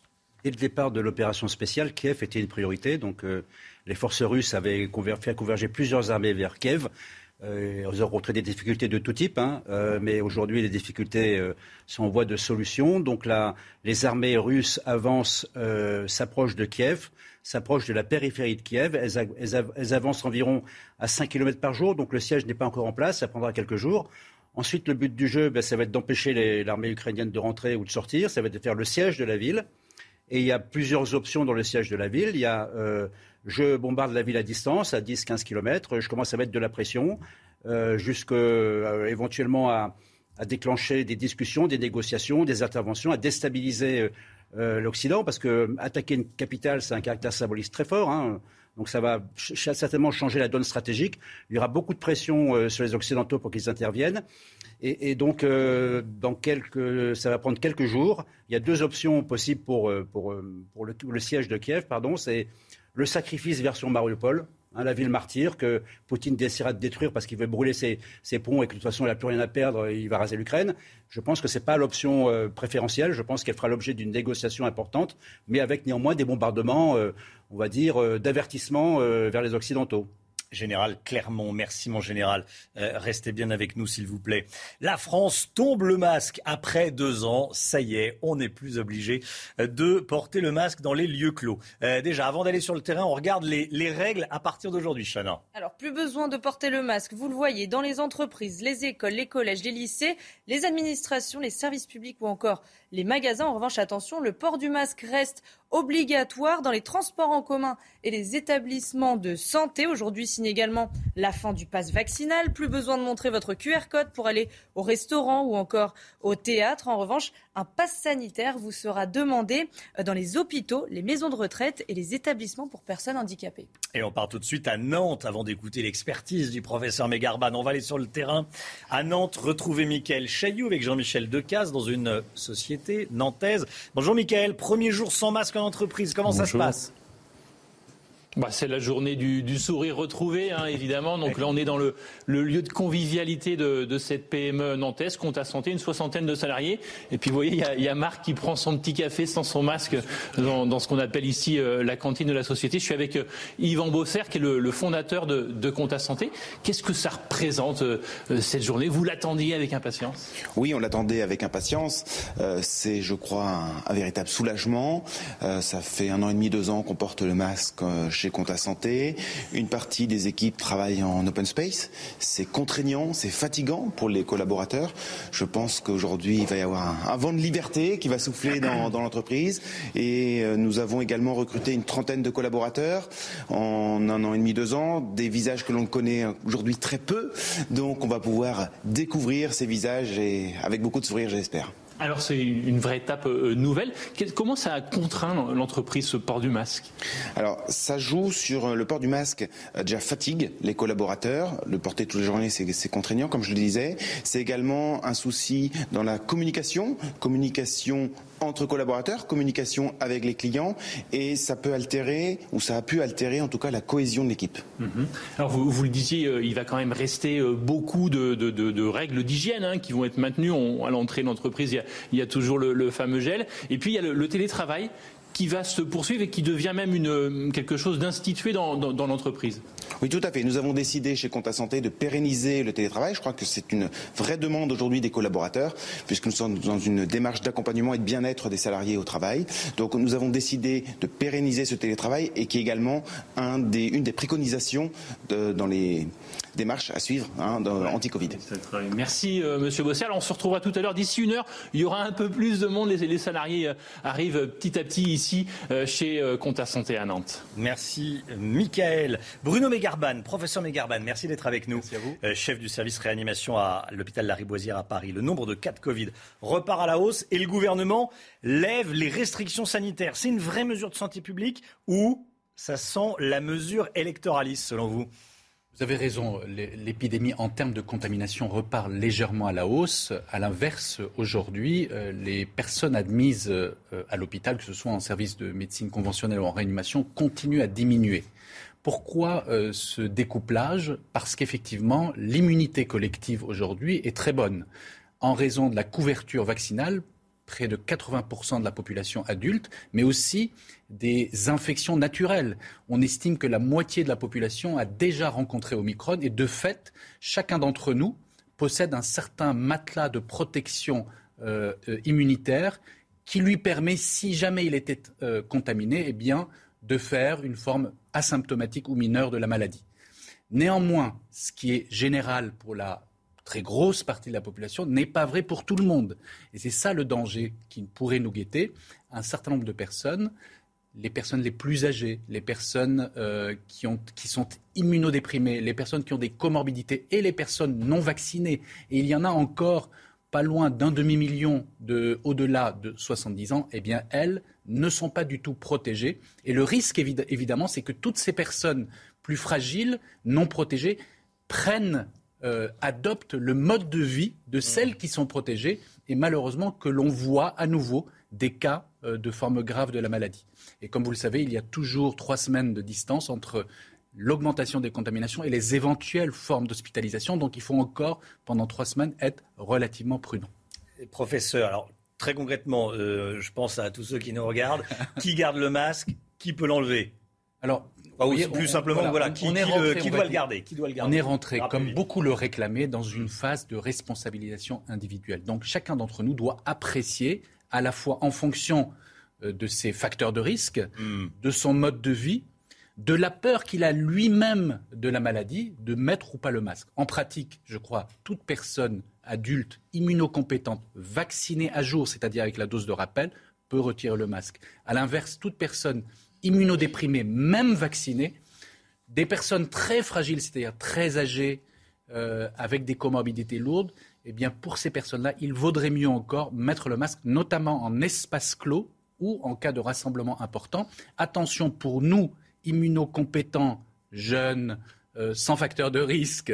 Immunocompétents, ça veut dire avec une, un système immunitaire qui fonctionne Voilà, bien, exactement. Ouais, eh bien, ouais il faut faire attention de ne pas véhiculer euh, le virus. C'est ça, parce que effectivement, nous-mêmes, on ne va Hmm. pas s'exposer à un risque sérieux euh, de problème, mais on pourrait servir de véhicule du virus vers des personnes plus âgées. De fait, effectivement, il faut bien analyser la situation et garder le masque dans sa poche pour le mettre dans les occasions utiles. Dans les occasions utiles. Un, un dernier mot, le sous-variant d'Omicron, le BA2, il est majoritaire désormais. Qu'est-ce qu'on en sait? Alors euh, oui, c'est le sous-variant qui est responsable de ce redémarrage euh, de, l'épidémie et des contaminations, avec bien sûr la levée des mesures barrières euh, progressives. Il a la même virulence que BA1, donc il n'est pas plus virulent. Il est beaucoup moins virulent que les souches précédentes, à nouveau dans une population bien immunisée. Par contre, il est plus contagieux que BA1. C'est pourquoi il explique ce rebond une fois et demi plus contagieux. Euh, le problème, évidemment, c'est que lorsque le virus se multiplie dans une population, eh bien, on risque de voir naître encore d'autres sous-variants. Et on voit, et c'est ça le, point important de cette, de cette infection, c'est que l'immunité n'est pas définitivement protectrice et que le risque de réinfection est important. Aujourd'hui, on estime 10% des infections nouvelles sont en fait des réinfections, y compris par des personnes qui ont fait il y a trois mois une infection par Omicron. Donc l'épidémie n'est pas terminée et on continue, loin de là, et euh, loin de là, vous nous dites, et on continue à être prudent. Merci beaucoup, professeur Megarban, d'être venu ce matin sur le plateau de la, de la matinale. Gérald Darmanin se rendra en Corse mercredi et jeudi. On l'a appris euh, dans la matinée. Le ministre de l'Intérieur qui souhaite, qui souhaite ouvrir un cycle de discussion avec les élus. Il faut dire que la manifestation en soutien à Yvan Colonna a tourné à l'émeute hier à Bastia, Chana. Et eh oui, émeute, mot employé par le procureur de la République de Bastia. Des échauffourées ont éclaté entre les forces de l'ordre et 300 manifestants en cagoulé. Regardez ces images, c'est un incendie qui a été déclenché à l'hôtel des impôts de Bastia.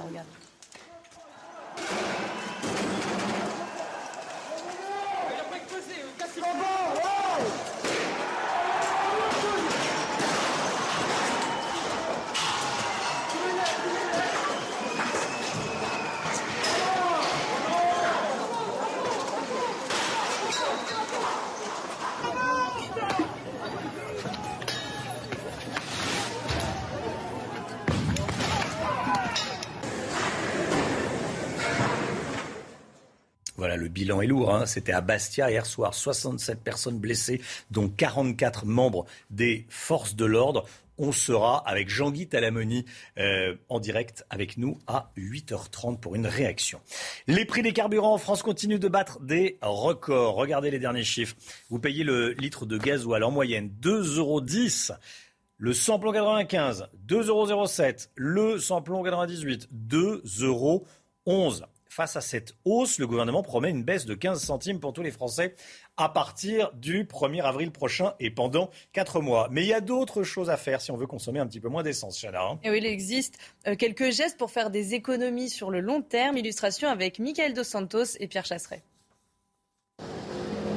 Pour réduire votre consommation de carburant, au volant, adoptez l'éco-conduite. Des accélérations douces, des décélérations douces. Et évitez un comportement trop nerveux rester aux alentours de 2000 tours minutes pour le moteur. C'est le régime moteur où on n'est pas trop en sous-régime et où on optimise sa consommation de carburant. Autre astuce pour consommer moins, vérifiez régulièrement vos pneumatiques. Trop de Français roulent avec des pneumatiques sous-gonflés. C'est 5% d'économie de carburant qui pourrait être réalisée. Enfin, libérez également votre véhicule de toute charge inutile. Il faut aussi enlever toute résistance à l'air. C'est-à-dire que les barres de toit, euh, les coffres de toit qui restent sur la voiture, c'est à proscrire. Combiné à la baisse prévue dans les jours à venir des prix des carburants, ces gestes vous permettront de faire quelques économies. Voilà, Jean Castex rase gratis, donc euh, offre 15 centimes sur le litre euh, d'essence à partir du 1er avril prochain. On va en parler dans un instant avec vous. Marc Baudrier, euh, je voudrais qu'on parle avant cela des, de notre sondage, le baromètre quotidien Opinionway pour CNews. Et il y a une surprise ce matin, Chana. Hein. Et on va regarder les résultats du premier tour ensemble. Le président de la République est toujours donné gagnant avec 30% des intentions de vote. Il arrive donc premier euh, de ce premier tour. Marine Le Pen obtient 19% des voix et se qualifie au second tour. Et puis regardez, Jean-Luc Mélenchon et Valérie Pécresse sont à égalité avec 11% chacun, juste devant Éric Zemmour qui est à 10%. 7h44, 8h moins le quart, le point info, tout ce qu'il faut savoir dans l'actualité ce matin. Avec vous, Chana. Cette information de la matinée, Gérald Darmanin sera en Corse mercredi et jeudi pour rouvrir un cycle de discussion avec les élus. Un déplacement qui intervient après les manifestations en soutien à Ivan Colonna qui ont tourné à l'émeute hier soir. Mot employé par le procureur de la République de Bastia. 67 personnes ont été blessées, dont 44 membres des forces de l'ordre. La France tombe le masque à partir d'aujourd'hui. Le port du masque n'est plus obligatoire dans les lieux clos, sauf dans les transports et les établissements de santé. Aujourd'hui signe également la fin du pass vaccinal dans les lieux publics. Seulement un pass sanitaire vous sera demandé dans certains établissements de santé, comme les maisons de retraite. 19e jour de guerre en Ukraine et Kiev, la capitale, est une ville en état de siège. Ce sont les mots d'un conseiller du président ukrainien Volodymyr Zelensky. Une situation toujours très tendue alors qu'une nouvelle session de pourparlers entre la Russie et l'Ukraine est prévue dans la journée. Face à l'explosion des prix des carburants, le gouvernement promet une nouvelle aide pour les automobilistes. À partir du 1er avril et pendant 4 mois, une remise à la pompe de 15 centimes par litre s'appliquera pour tous les Français. Ces dernières semaines, je le rappelle, les prix des carburants ont atteint des niveaux records.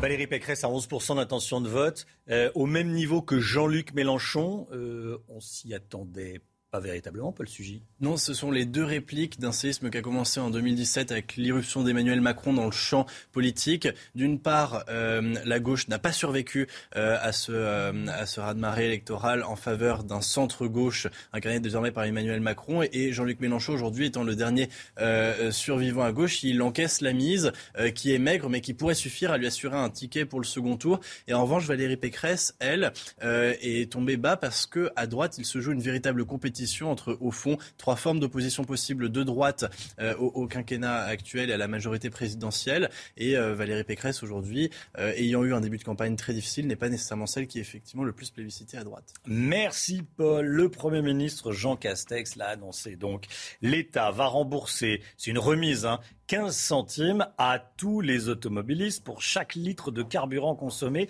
et ceci pendant Quatre mois. Et vous y revenir ce matin, Marc Baudrier, c'est l'édito politique. Oui, euh, une réduction de prix de l'essence au moment où le litre dépasse les 2 euros. Aucun Français ne peut s'en désoler, à part peut-être quelques écologistes vraiment doctrinaires et anti-voiture. Pour les autres, économiser 9 euros par euh, plein de 60 litres, ce n'est pas rien.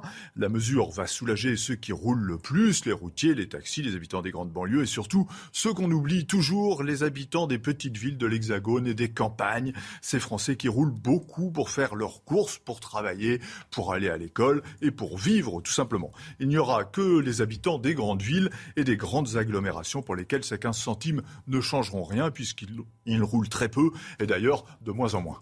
Alors, pour une fois, on peut remercier l'État, le Premier ministre et le Président de la République Eh bien, on peut les saluer d'un coup de chapeau l'artiste.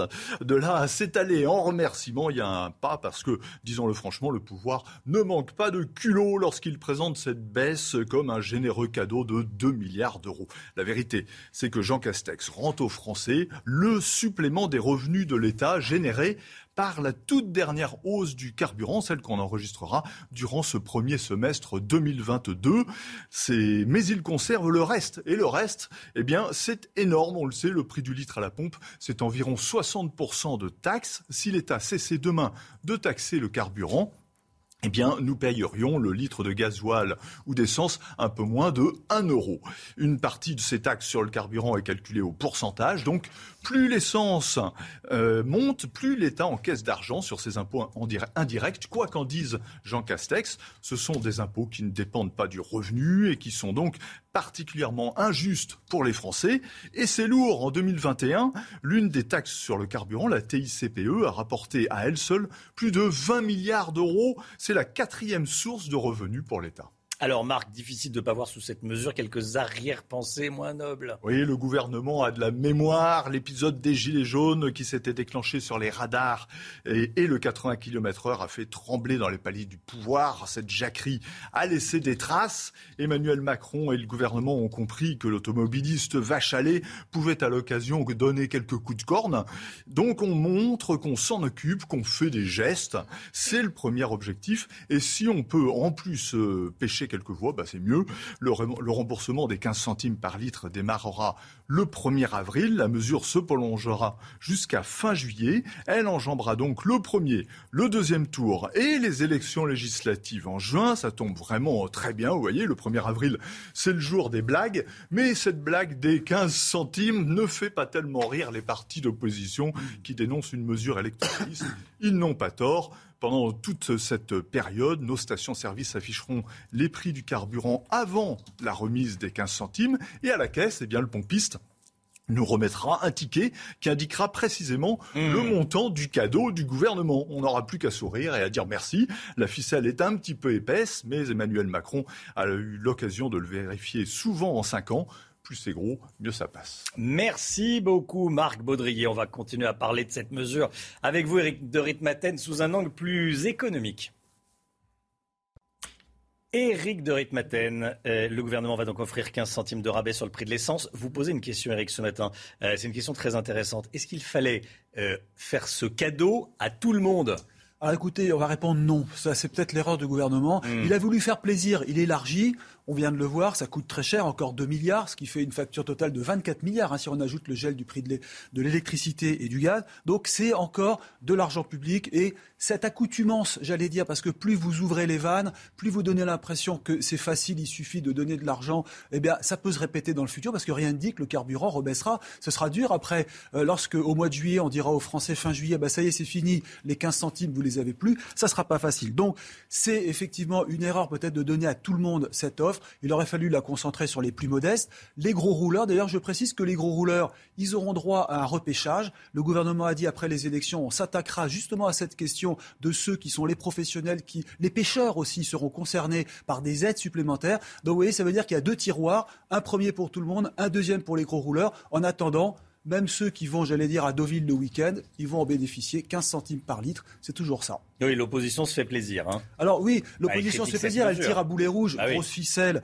euh, dit Valérie Pécresse. Alors quelques idées quand même. Vous avez euh, Éric Zemmour notamment et également le Parti communiste, vous voyez, qui sont sur la même ligne. On aurait dû bloquer les prix du carburant. Pas bête, en effet, le gouvernement aurait pu dire on bloque le prix comme il l'avait fait dans les années 90 au moment de la guerre du Golfe. C'était euh, sous Pierre Bérégovoy. On avait carrément dit bah voilà, le carburant coûtera pas plus d'un euro 80. Enfin voilà, ça aurait pu être ça aujourd'hui. Il l'a pas fait. Pourquoi? Parce que les taxes rapportent énormément, parce que c'est presque aussi important, oui, que euh, ce que rapporte l'impôt sur les sociétés. Donc on va dire que le gouvernement a surtout voulu faire une chose, et je termine par là, éviter le retour des bonnets rouges. Vous en souvenez, c'était contre les écotaxes et surtout les gilets jaunes contre les taxes et la hausse des prix en général. C'est News, il est 7h53. Restez bien avec nous. Dans un instant, on ira sur le terrain. Ça y est, on enlève le masque. C'est à partir d'aujourd'hui, c'est la grande nouveauté. La France tombe le masque. Euh, alléluia, disent certains. D'autres euh, veulent continuer à le porter. On en parle. On sera dans une boulangerie et dans quelques instants. À tout de suite.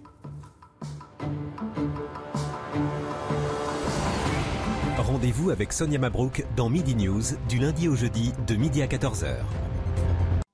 Aujourd'hui, c'est bien simple. Plus vous irez vers le nord, plus vous aurez du beau temps, puisque sur les régions du sud, on conservera toujours un temps assez mitigé, un petit peu neige en montagne, au-delà de 1600 mètres d'altitude, et puis toujours quelques entrées maritimes, de la pluie entre le Languedoc-Roussillon et surtout le vent d'automne qui va souffler très fort. Dans l'après-midi, attention aux fortes pluies attendues sur le Roussillon, toujours de la neige en montagne, et puis ces vents assez importants entre le midi euh, toulousain et les Pyrénées, où là, le vent restera bien fort aujourd'hui. En revanche, plus vous irez vers le nord, je vous le disais, plus vous aurez du grand beau temps. Côté température, c'est très doux ce matin, 5 à Paris, 5 degrés également pour Bordeaux ou encore déjà 10 degrés à Bastia. Et dans l'après-midi, eh bien, les températures sont printanières, 15 à Paris, 15 degrés à Dijon, 17 degrés dans le sud-ouest et localement jusqu'à 19 degrés du côté d'Ajaccio. C'est News, il est 8h01, bienvenue à tous. Merci d'être avec nous, merci d'avoir choisi CNews pour démarrer votre journée et votre semaine. On est le lundi 14 mars. La France tombe le masque. Ça y est, après deux ans, on n'est plus obligé de porter le masque dans les lieux clos. Il y a de nouvelles règles. On va commencer par les regarder, euh, ces nouvelles règles, ensemble. À partir d'aujourd'hui, euh, plus besoin de porter le masque dans les entreprises, dans les écoles, dans les collèges, dans les lycées. Ça va apparaître, vous allez voir. Dans les administrations, dans les services publics et dans les magasins. Voilà la liste. En revanche, attention, le port du masque reste obligatoire dans certains endroits. Hein, Chana. Et oui, comme dans les transports en commun ou encore les établissements euh, de santé. Aujourd'hui, signe également la fin du pass vaccinal. Plus besoin de montrer votre QR code pour aller au restaurant ou encore au théâtre. En revanche, un pass sanitaire vous sera demandé dans les hôpitaux, dans les maisons de retraite et les établissements pour personnes handicapées. Et on part tout de suite sur le terrain retrouver Vincent Fandège avec Thibault Marcheteau en direct d'une boulangerie eh, parisienne. Vincent, les clients ont-ils fait tomber le masque? Comment ça se passe dans la boulangerie? Alors effectivement, les premiers clients ce matin euh, ont gardé le masque, pour la plupart par habitude, effectivement, mais euh, depuis à peu près, allez, depuis, euh, depuis une demi-heure maintenant, les clients que, que nous voyons ont peut-être écouté les, les, infos justement et se rendent compte qu'ils peuvent désormais faire tomber le masque. On en a rencontré quelques-uns, écoutez. Bah c'est vrai qu'on s'est posé la question en avançant dans la rue. du coup, on a profité pour enlever le masque ça fait, euh, c'est sympa. Enfin, enfin, voilà. Après, euh, après deux ans de masque, maintenant, là-bas les masques, euh, c'est une très bonne chose.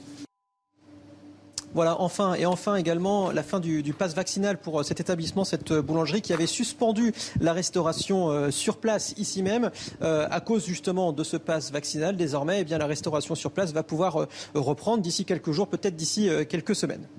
Merci beaucoup Vincent. Gérald Darmanin se rendra en Corse mercredi et jeudi, on l'a appris ce matin, le ministre de l'Intérieur qui euh, souhaite, je cite, ouvrir un cycle de discussion avec les élus. Il faut dire que la manifestation en soutien à Yvan Colonna a tourné à l'émeute hier. Regardez et écoutez également. Euh, émeute, mot employé par le procureur de la République de Bastia. Euh, et je pense qu'il n'est pas trop fort. Des échauffourées ont donc éclaté entre les forces de l'ordre et 300 manifestants encagoulés. Écoutez la réaction du secrétaire national euh, UNSA Police, il est CRS, il était notre invité ce matin dans la matinée. Nous avons plus de 300 casseurs qui, euh, euh, qui harcèlent les forces mobiles à la préfecture de Bastia pendant des heures.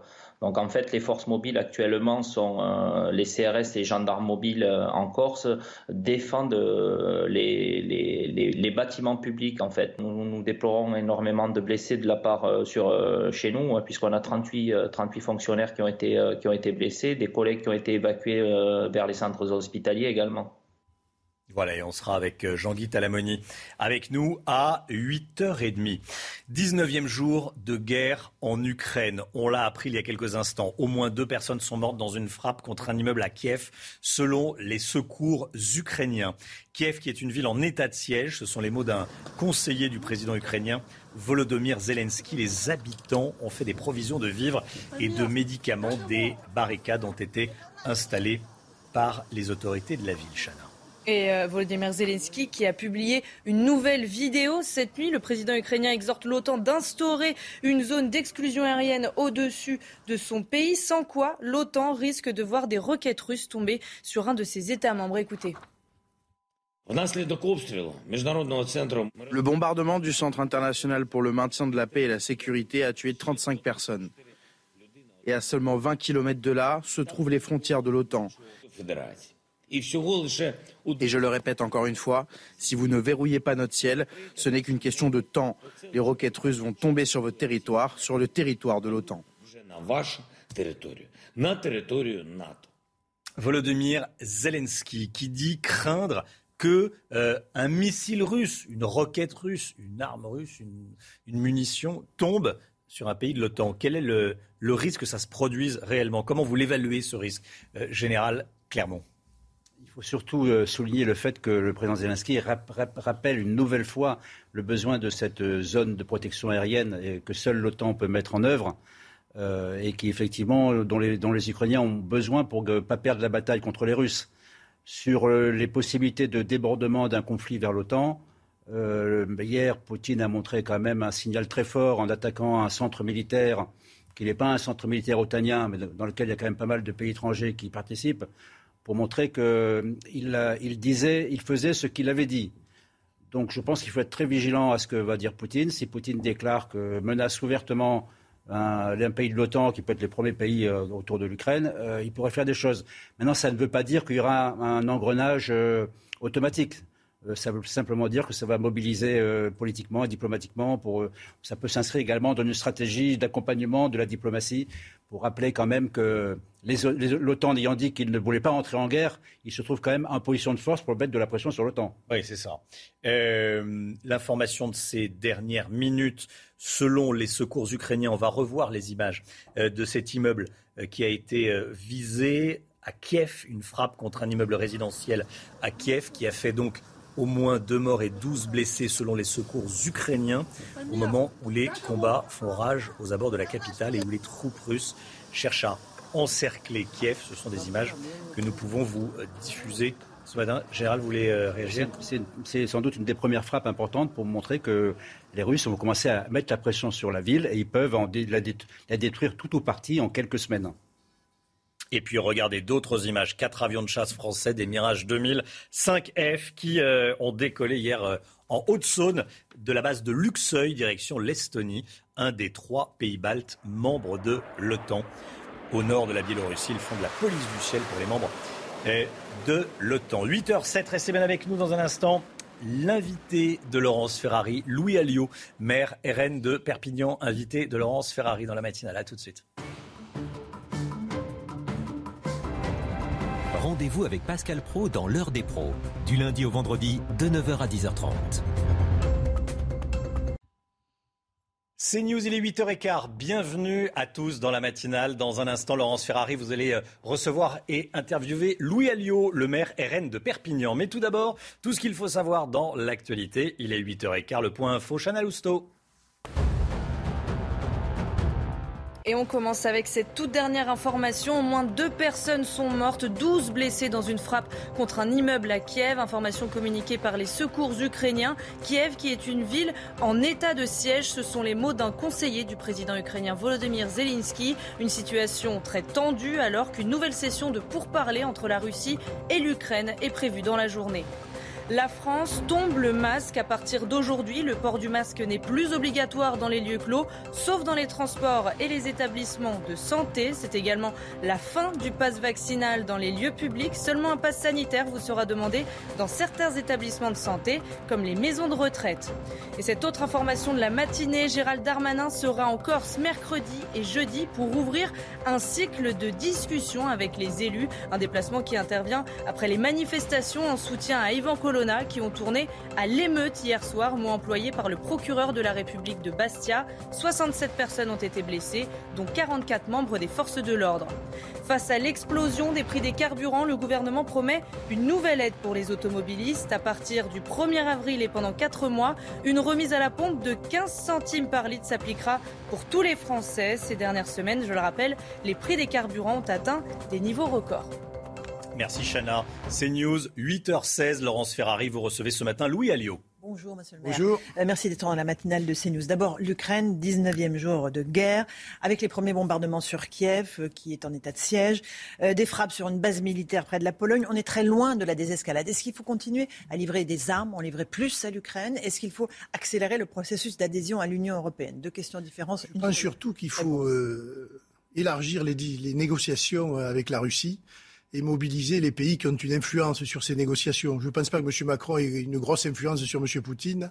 En revanche, je pense que des pays comme la Turquie, dans cette région du monde, comme la Chine évidemment, comme la Grèce, d'une certaine comme manière, le Premier ministre et comme Israël, j'allais y venir, mhm. ont un rôle à jouer essentiel pour qu'il y ait au moins un cessez-le-feu, parce qu'on voit bien que c'est la guerre, et comme l'a dit, euh, j'ai vu, je crois, le maire d'une ville pas loin de la frontière polonaise, désormais les bombardements peuvent arriver partout, y compris à quelques kilomètres des frontières de la Pologne ou, de la Roumanie. Et de ce point de vue-là, c'est assez inquiétant. Vous estimez que les efforts du président Macron été vains ou est-ce qu'il fallait absolument continuer à, garder le fil du dialogue avec Poutine? Garder le fil, c'est évident. Il est le président d'exercice de, de l'Union européenne, donc il faut garder le fil. Mais Très honnêtement, je ne pense pas que l'Union européenne pèse, puisque dans l'esprit du président russe, l'Union européenne, c'est l'OTAN. Et donc, quand M. Macron parle, en fait, c'est la voix des Américains qui s'exprime. Je suppose que c'est comme ça que c'est pris. Et donc, il faut maintenant regarder vite, parce que la catastrophe, elle est humanitaire aujourd'hui, et demain, elle sera catastrophique. Pour avoir vu un certain nombre de réfugiés passaient la frontière la semaine dernière. Vous étiez en Pologne, je précise, la en Pologne pour aller accueillir des réfugiés ukrainiens. Des réfugiés ukrainiens d'une ville pas loin de Lviv d'ailleurs. Et, et, aujourd'hui, ça doit être décuplé et il faut s'apprêter, en tout cas l'Europe doit s'apprêter à accueillir, en tout cas temporairement, des centaines de milliers de personnes, parce que quand on voit les images et les bombardements, on imagine évidemment ce que doit être l'exode de ces femmes, de ces enfants et de ces personnes âgées vers tout simplement la sécurité. Vous en avez accueilli combien à Perpignan? 110 femmes, enfants et des personnes âgées, tout simplement parce que leurs maris, leurs pères, leurs frères sont au combat. Mais en discutant avec eux, on voit bien qu'ils n'ont qu'une chose en tête, revenir chez eux. Et, c'est pour cela que cette guerre, j'allais dire, aujourd'hui est à la croisée des chemins et que les pourparlers doivent se continuer, s'intensifier. Et euh, j'espère qu'on arrivera à, des discussions et, euh, que M. Zelensky, d'un côté, et M. Poutine de l'autre arriveront à se parler dans les plus brefs délais parce que sur le terrain, encore une fois, c'est catastrophique. Euh, Marine Le Pen dit qu'elle ne fait pas de différence entre euh, les euh, migrants chrétiens qui viennent d'Ukraine et les migrants musulmans. Est-ce que vous avez, vous, la même vision des choses? Je veux dire, oui, parce que de toute façon, ce sont des réfugiés de guerre. Il n'en demeure pas moins que là, la guerre, elle est à deux heures euh, d'avion de Paris, elle est à nos portes. Et donc, on a un devoir de solidarité sur notre continent par rapport à, ces femmes et ces enfants-là. Ailleurs, c'est d'autres pays qui devraient prendre la responsabilité de les accueillir. Certains le prennent d'ailleurs. Je pense au Liban, je pense à la, Jordanie. Hein, et depuis des années, ils prennent... et, depuis des années qui ont pris leur part. Mais c'est des choses qui doivent euh, évidemment se gérer euh, à cette échelle-là. Maintenant, après, il y a une immigration économique qu'il ne faut pas évidemment comparer avec des réfugiés de guerre.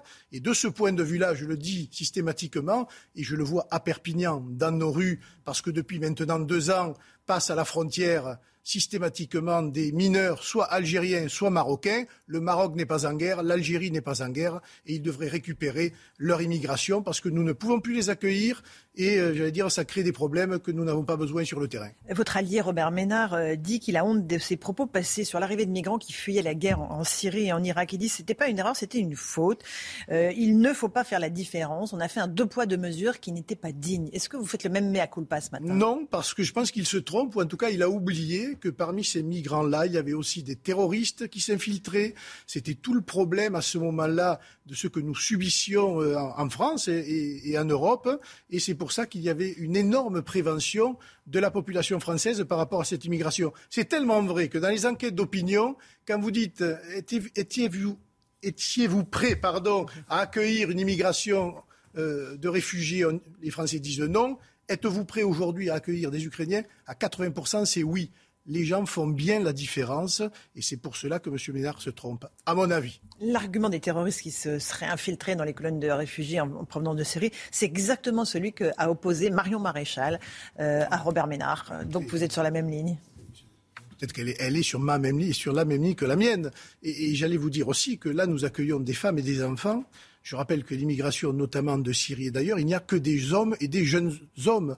Et donc, de ce point de vue-là, on se demande qui fait la guerre dans ces pays. Euh, un mot euh, de la campagne, justement, on parle de Marion Maréchal. Euh, son ralliement à Éric Zemmour, est-ce que cela peut faire basculer encore des électeurs qui vous étaient fidèles ou pas? Écoutez, elle est ralliée depuis dix jours et il baisse dans les sondages. Voilà, ça suffit à l'explication euh, qu'on savait nous-mêmes. Hein. Elle n'est plus au Rassemblement national depuis déjà plusieurs années.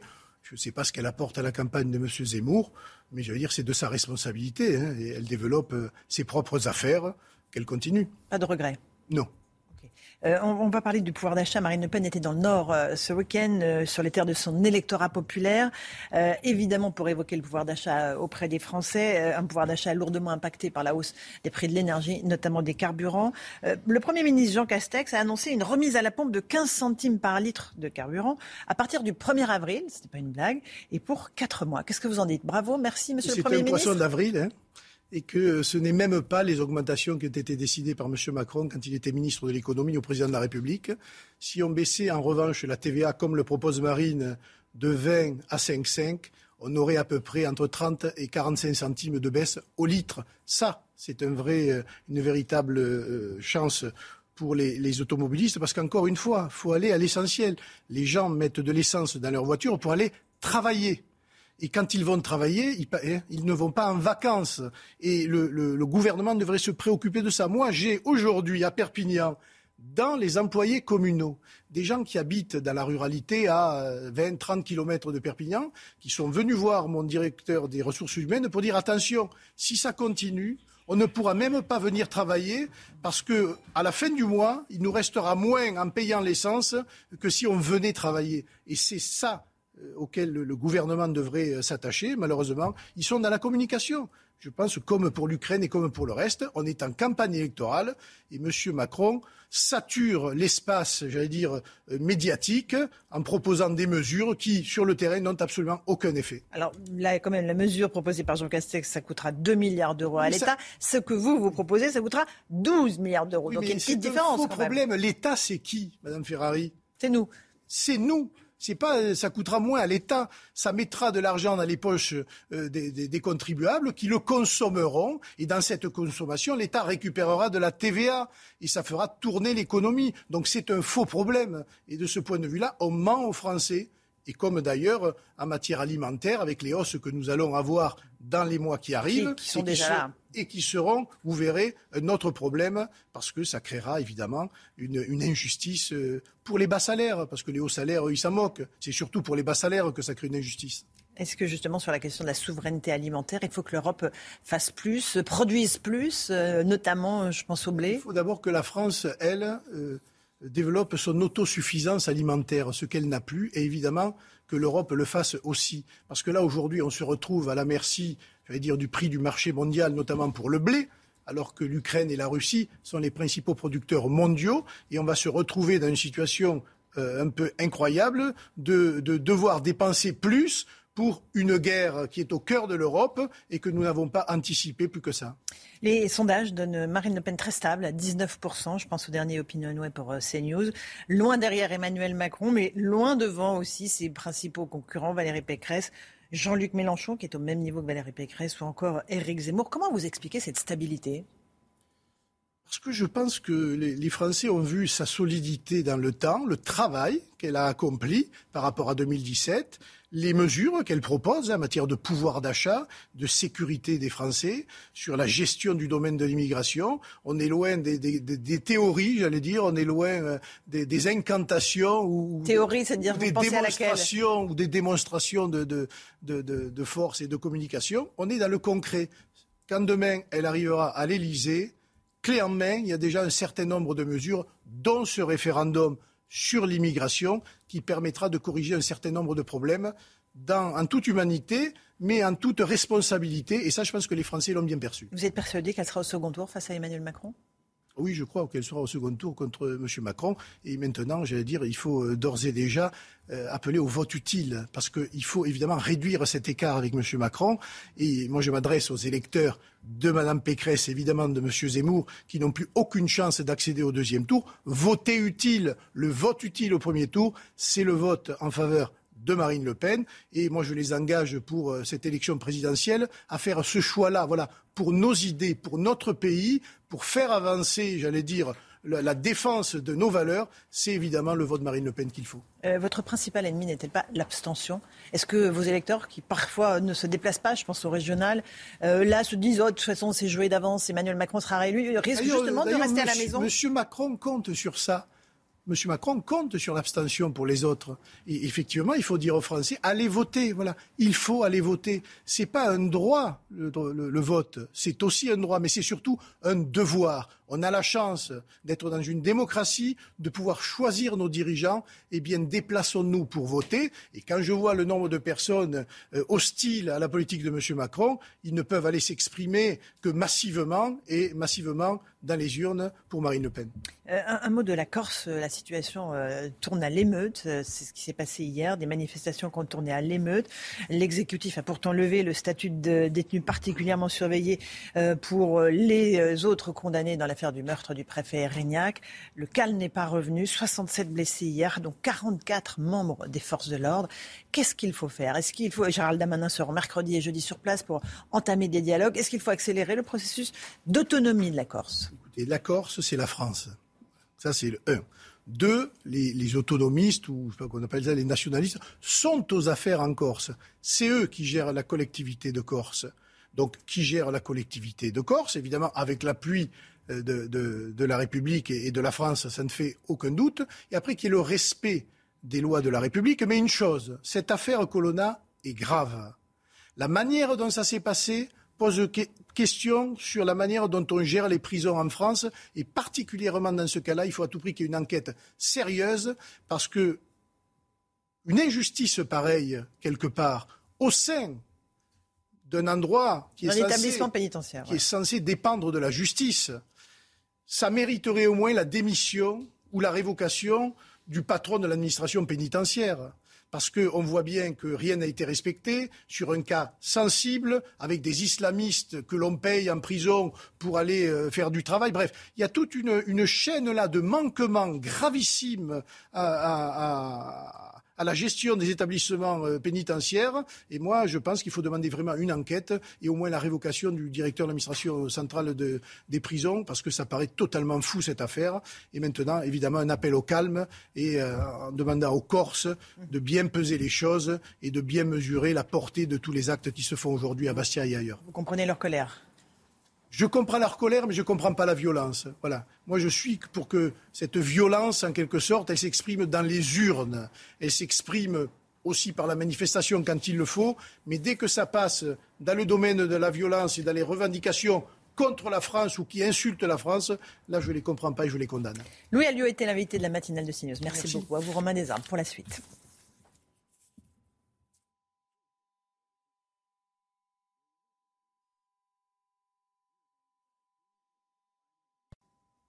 C'est News, il est 8h29. Merci à vous, Laurence Ferrari, et à votre invité, Louis Alliot, maire RN de Perpignan. La matinale, c'est News.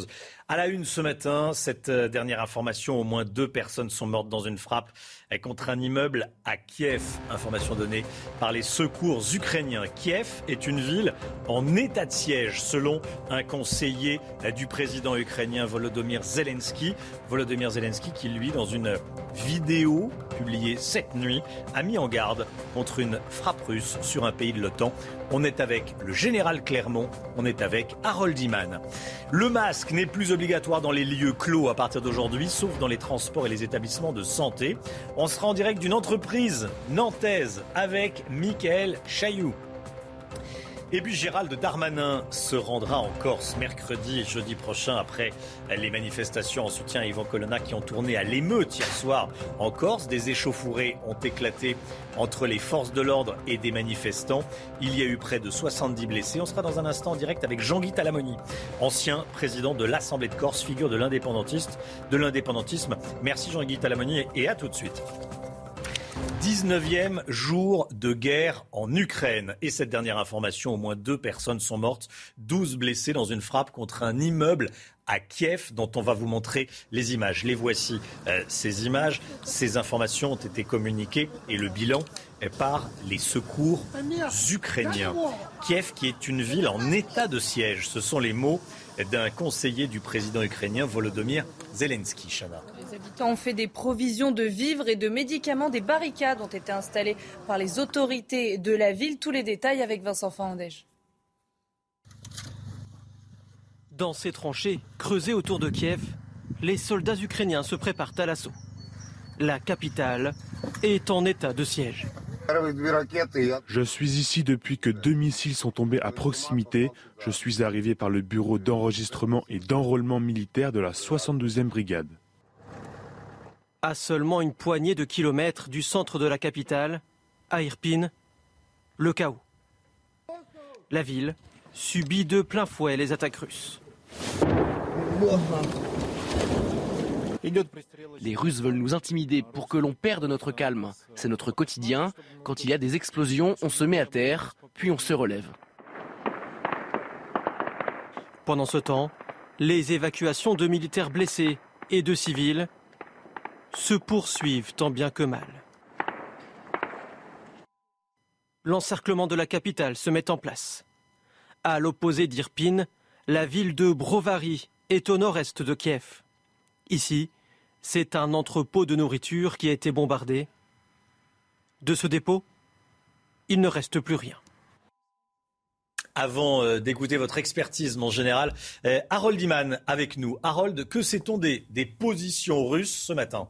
Alors elles avancent un peu partout et euh, particulièrement euh, autour de Kiev, on l'a vu, cette euh, tenaille qui vient des deux côtés de cette ville qui fait huit fois Paris et qui, bien sûr, tente de tenir et qui a encore un passage vers le sud ici on peut encore sortir. Mais c'est bombardé de partout. Et d'ailleurs, tout est bombardé de partout. Si bien qu'une ville tout à fait à l'ouest, et c'est ça la grande surprise, la ville de Yavoriv a été bombardée, 35 morts, et c'était précisément un centre d'entraînement euh, de soldats qui était dirigé par euh, des entraîneurs étrangers qui ont été retirés il y a quelques jours, bien sûr, mais on ne sait pas encore s'il y a des étrangers de la future Légion internationale euh, pour l'Ukraine qui ont été frappés. Bref, ça flanche un peu de partout, mais le front ukrainien ne s'est pas encore euh,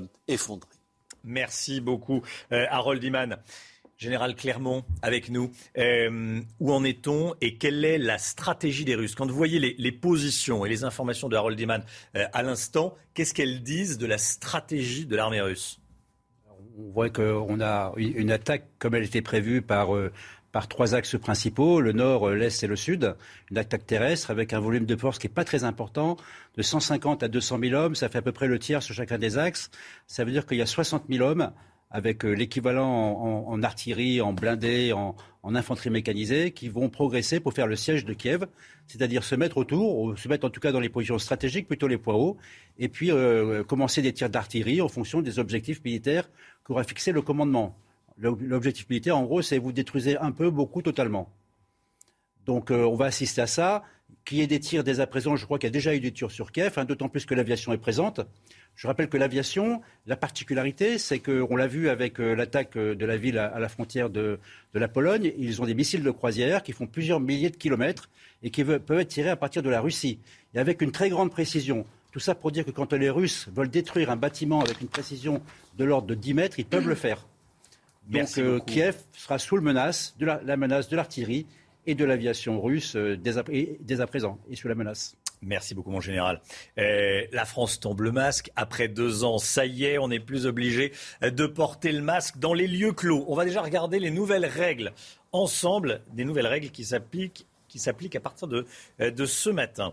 À partir d'aujourd'hui, plus besoin de porter le masque dans les entreprises, dans les écoles, les collèges, les lycées, dans l'administration, dans les services publics public et dans les magasins. En revanche, il reste obligatoire dans certains endroits. Eh oui, comme les transports en commun ou encore les établissements euh, de santé. Aujourd'hui signe également la fin du pass vaccinal. Plus besoin de montrer votre QR code pour aller au restaurant ou encore au théâtre. En revanche, un pass sanitaire vous sera demandé dans les hôpitaux, les maisons de retraite et les établissements pour personnes handicapées. Et on rejoint tout de suite Mickaël Chailloux avec Jean-Michel Decaze en direct d'une société nantaise. Mickaël, premier jour sans masque en entreprise. Comment ça se passe?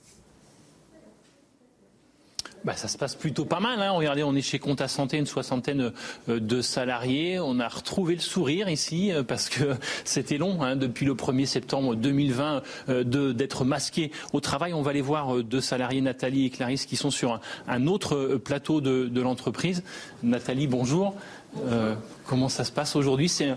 Un autre jour, une autre vie au travail qui commence. Une autre vie au travail, effectivement, sans, sans masque, ce qui fait plaisir euh, de revoir ses, ses, ses, collègues, de revoir les, euh, les émotions de chacun, de revoir les visages, euh, ce, qui fait, ce qui fait du bien, sentiment un peu de, de, de liberté. Vous me disiez que certains salariés, parce qu'ici il y, a, beaucoup de monde, hein, il, y a, beaucoup de, nouveaux salariés, certains vous n'avez jamais vu leur visage encore en, entier? Tout à fait, tout à fait. Les derniers, euh, les derniers arrivés, euh, on n'a pas eu le plaisir de les voir euh, un petit peu sur le temps du, du midi quand on se croise. Mais, euh, mais sans ça, euh, on ne les a pas vus sans le masque, effectivement. Merci Nathalie. On va aller voir Clarisse qui est juste à côté. Bonjour Clarisse. Comment vous vivez cette, cette journée, ces c'est un sourire affiché ce matin. Ça, oui, ça fait plaisir. Euh, ça va nous faciliter la vie. C'est plus facile pour échanger avec euh, ses collègues sans masque, même répondre au téléphone aux clients. Euh, ils vont peut-être un peu mieux nous entendre. Donc non, non, c'est vrai que ça va nous faciliter la vie. Et comme disait Nathalie, bah, c'est vrai que là, il y a Marie à côté de moi qui est arrivée la semaine dernière. Donc ça fait, il y a un mois à peu près, et ça fait plaisir de la voir du coup sans masque pour la première fois. Merci euh, Clarisse. Voilà, c'est reparti ici pour une semaine de travail tout à fait différente euh, ici chez Compta Santé. À noter quand même, on a croisé ce matin deux salariés qui ont décidé euh, de continuer à porter le masque dans cette entreprise. Michael Chailloux, c'est vrai, vous avez raison, il hein, faut le rappeler, on n'est pas obligé d'enlever le masque.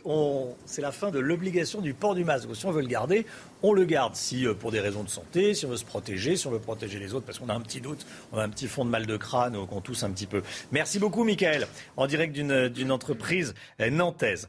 La situation en Corse. Gérald Darmanin fait savoir ce matin qu'il se rendra en Corse mercredi et jeudi. On l'a appris dans la matinée. Il souhaite ouvrir un cycle de discussion avec les élus. Il faut dire que la manifestation en soutien à Yvan Colonna a tourné à l'émeute hier soir. On va être en direct avec Jean-Guy Talamoni dans quelques secondes. Je voudrais d'abord qu'on regarde ce qui s'est euh, passé à Bastia. Regardez, scène d'émeute. Le mot est employé par le procureur de la République de Bastia.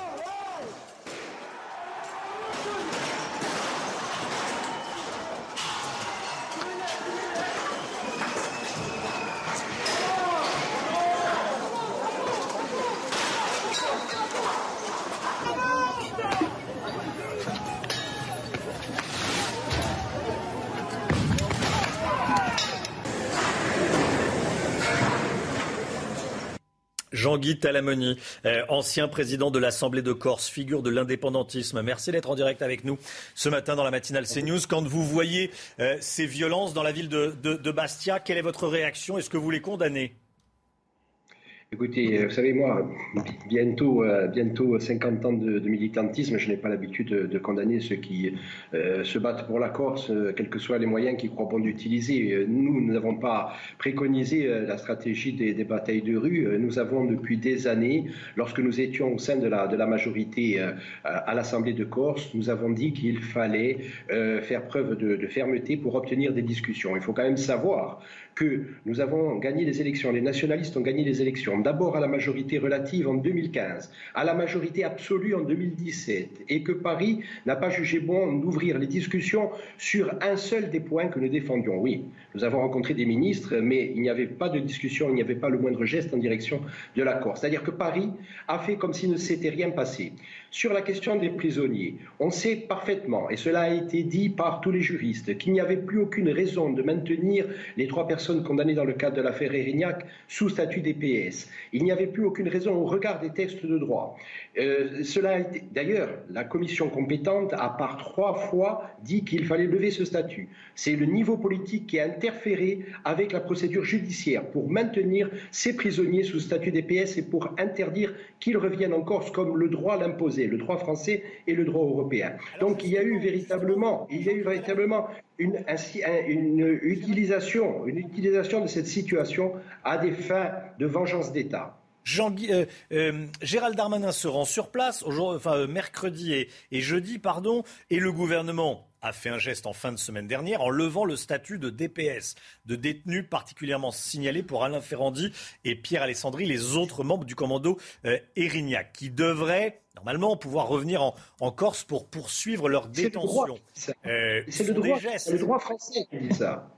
Euh, vous comprenez, c'est le droit français qui dit ça. Ce n'est pas un cadeau qui a été fait à ces trois personnes. C'est l'application du droit qui leur a été refusé pendant des années. Donc il y a une responsabilité extrêmement lourde de l'État. Et puis également, évidemment, l'agression qu'a subie Yvan Colonne dans ces conditions, ça laisse évidemment euh, toutes les suspicions aujourd'hui être alimentées en Corse et ailleurs. Il y a manifestement une faute lourde de l'État en amont et en aval. Et donc aujourd'hui, véritablement, la situation est extrêmement tendue. Et je crois que la responsabilité exclusive euh, est celle de l'État. Euh, donc Gérard Darmanin sera en Corse. Euh, je pense qu'il aura véritablement, à mon avis, intérêt à trouver les mots et surtout, surtout les actes pour passer à des relations apaisées entre la Corse et Paris. Cela est possible, mais aujourd'hui, malheureusement, s'agissant d'Yvon Colonne, l'irréparable a peut-être été commis. Merci beaucoup Jean-Guy Talamoni, ancien président de l'Assemblée de Corse et figure de l'indépendantisme. Merci d'avoir été en direct avec nous ce matin dans la matinale CNews. 8h42, euh, c'est le moment de faire un point sur l'information euh, tous les matins et tous les quarts d'heure, tout ce qu'il faut savoir dans l'actualité. Mais il y a d'abord Brigitte Millot, la santé, c'est tout de suite. La santé avec vous, Brigitte Millot. Bonjour, docteur.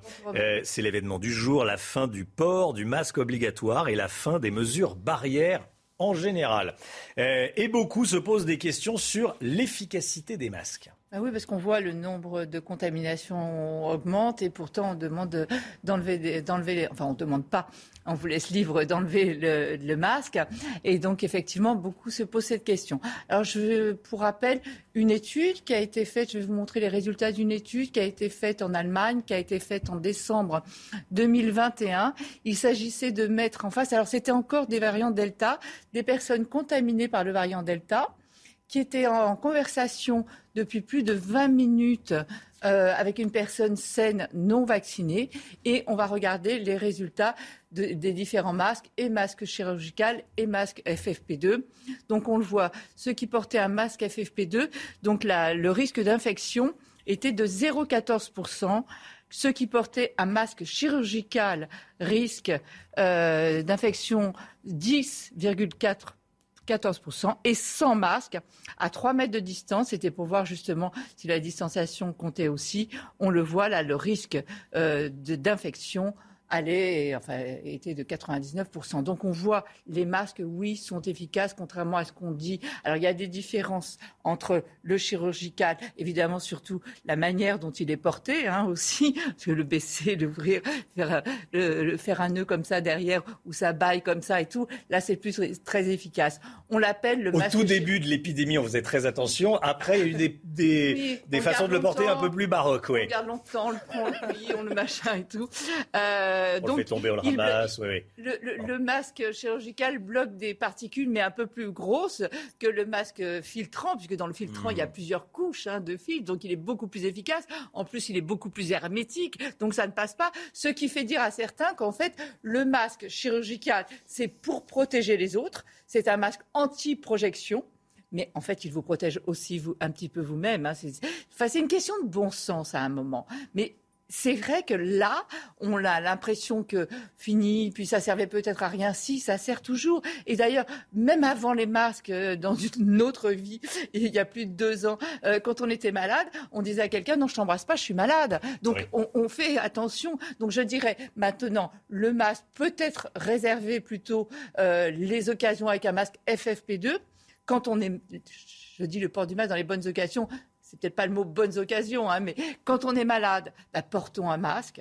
Euh, quand on est en face d'une personne à risque, une personne obèse, une personne enceinte, une personne immunodéprimée, là, pourquoi pas Vous voyez Mais c'est à réserver, justement. Et puis, il ne faut pas oublier que ça y est, maintenant, on va avoir un retour à la vie normale. Et surtout, pour tous ces enfants, il ne faut plus que le masque soit une contrainte. Il faut que ce soit votre responsabilité. C'est vous qui décidez de le porter quand, vous êtes justement en face d'une personne ou quand vous êtes malade. Ça paraît vraiment un peu le retour au bon sens. Et ça, ça va nous faire du bien à tous. Merci, docteur.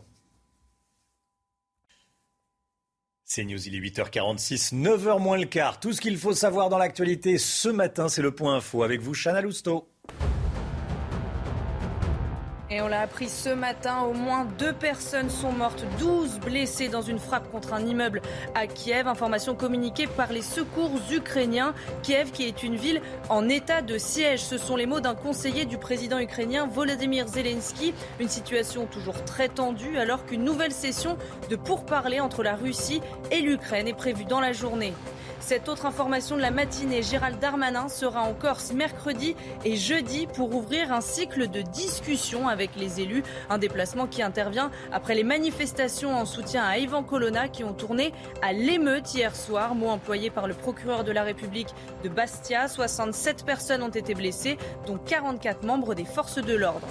La France tombe le masque à partir d'aujourd'hui. Le port du masque n'est plus obligatoire dans les lieux clos, sauf dans les transports et les établissements de santé. C'est également la fin du pass vaccinal dans les lieux publics. Seulement un pass sanitaire vous sera demandé dans certains établissements de santé comme les maisons de retraite.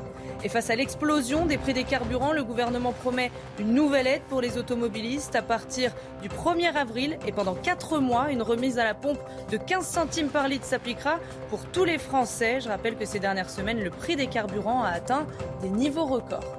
Merci beaucoup, Chana. 8h48. Tiens, le prix de l'essence Paul Sugy, on en a parlé ce matin dans la matinale. Hein. C'est un beau cadeau. Les, choses sont bien faites. Hein. Ça va durer quatre mois, cette remise sur le prix de l'essence. Pendant les quatre mois, il y a deux élections, la présidentielle, les législatives. Oui, à l'inverse, ce qui tombait très mal, c'est que euh, le renchérissement des prix du carburant juste avant l'élection présidentielle, c'était de toute façon une très mauvaise chose pour le gouvernement. Il était difficile d'imaginer qu'il resterait les bras croisés alors qu'on atteint des records à la pompe, ce qui pénalise un certain nombre de travailleurs et aussi euh, des ménages modestes tout le monde euh, demandait d'une façon ou d'une autre de faire un geste. Et Emmanuel Macron l'a fait. On lui aurait reproché de toute façon de ne pas le faire. le voilà, dix jours avant le premier tour de la présidentielle. Merci Paul. On se retrouve demain matin dès 5h55 pour une nouvelle matinale. On sera avec Chana Lousteau, le docteur Brigitte Millot. Merci beaucoup, Général Clermont, de nous avoir accompagnés ce matin. Merci Paul Sugy. Dans un instant, c'est l'heure des pros, bien sûr, avec Pascal Pro et tous ses invités. Belle journée à vous sur CNews. À demain. Tout de suite, Pascal Pro dans l'heure des pros.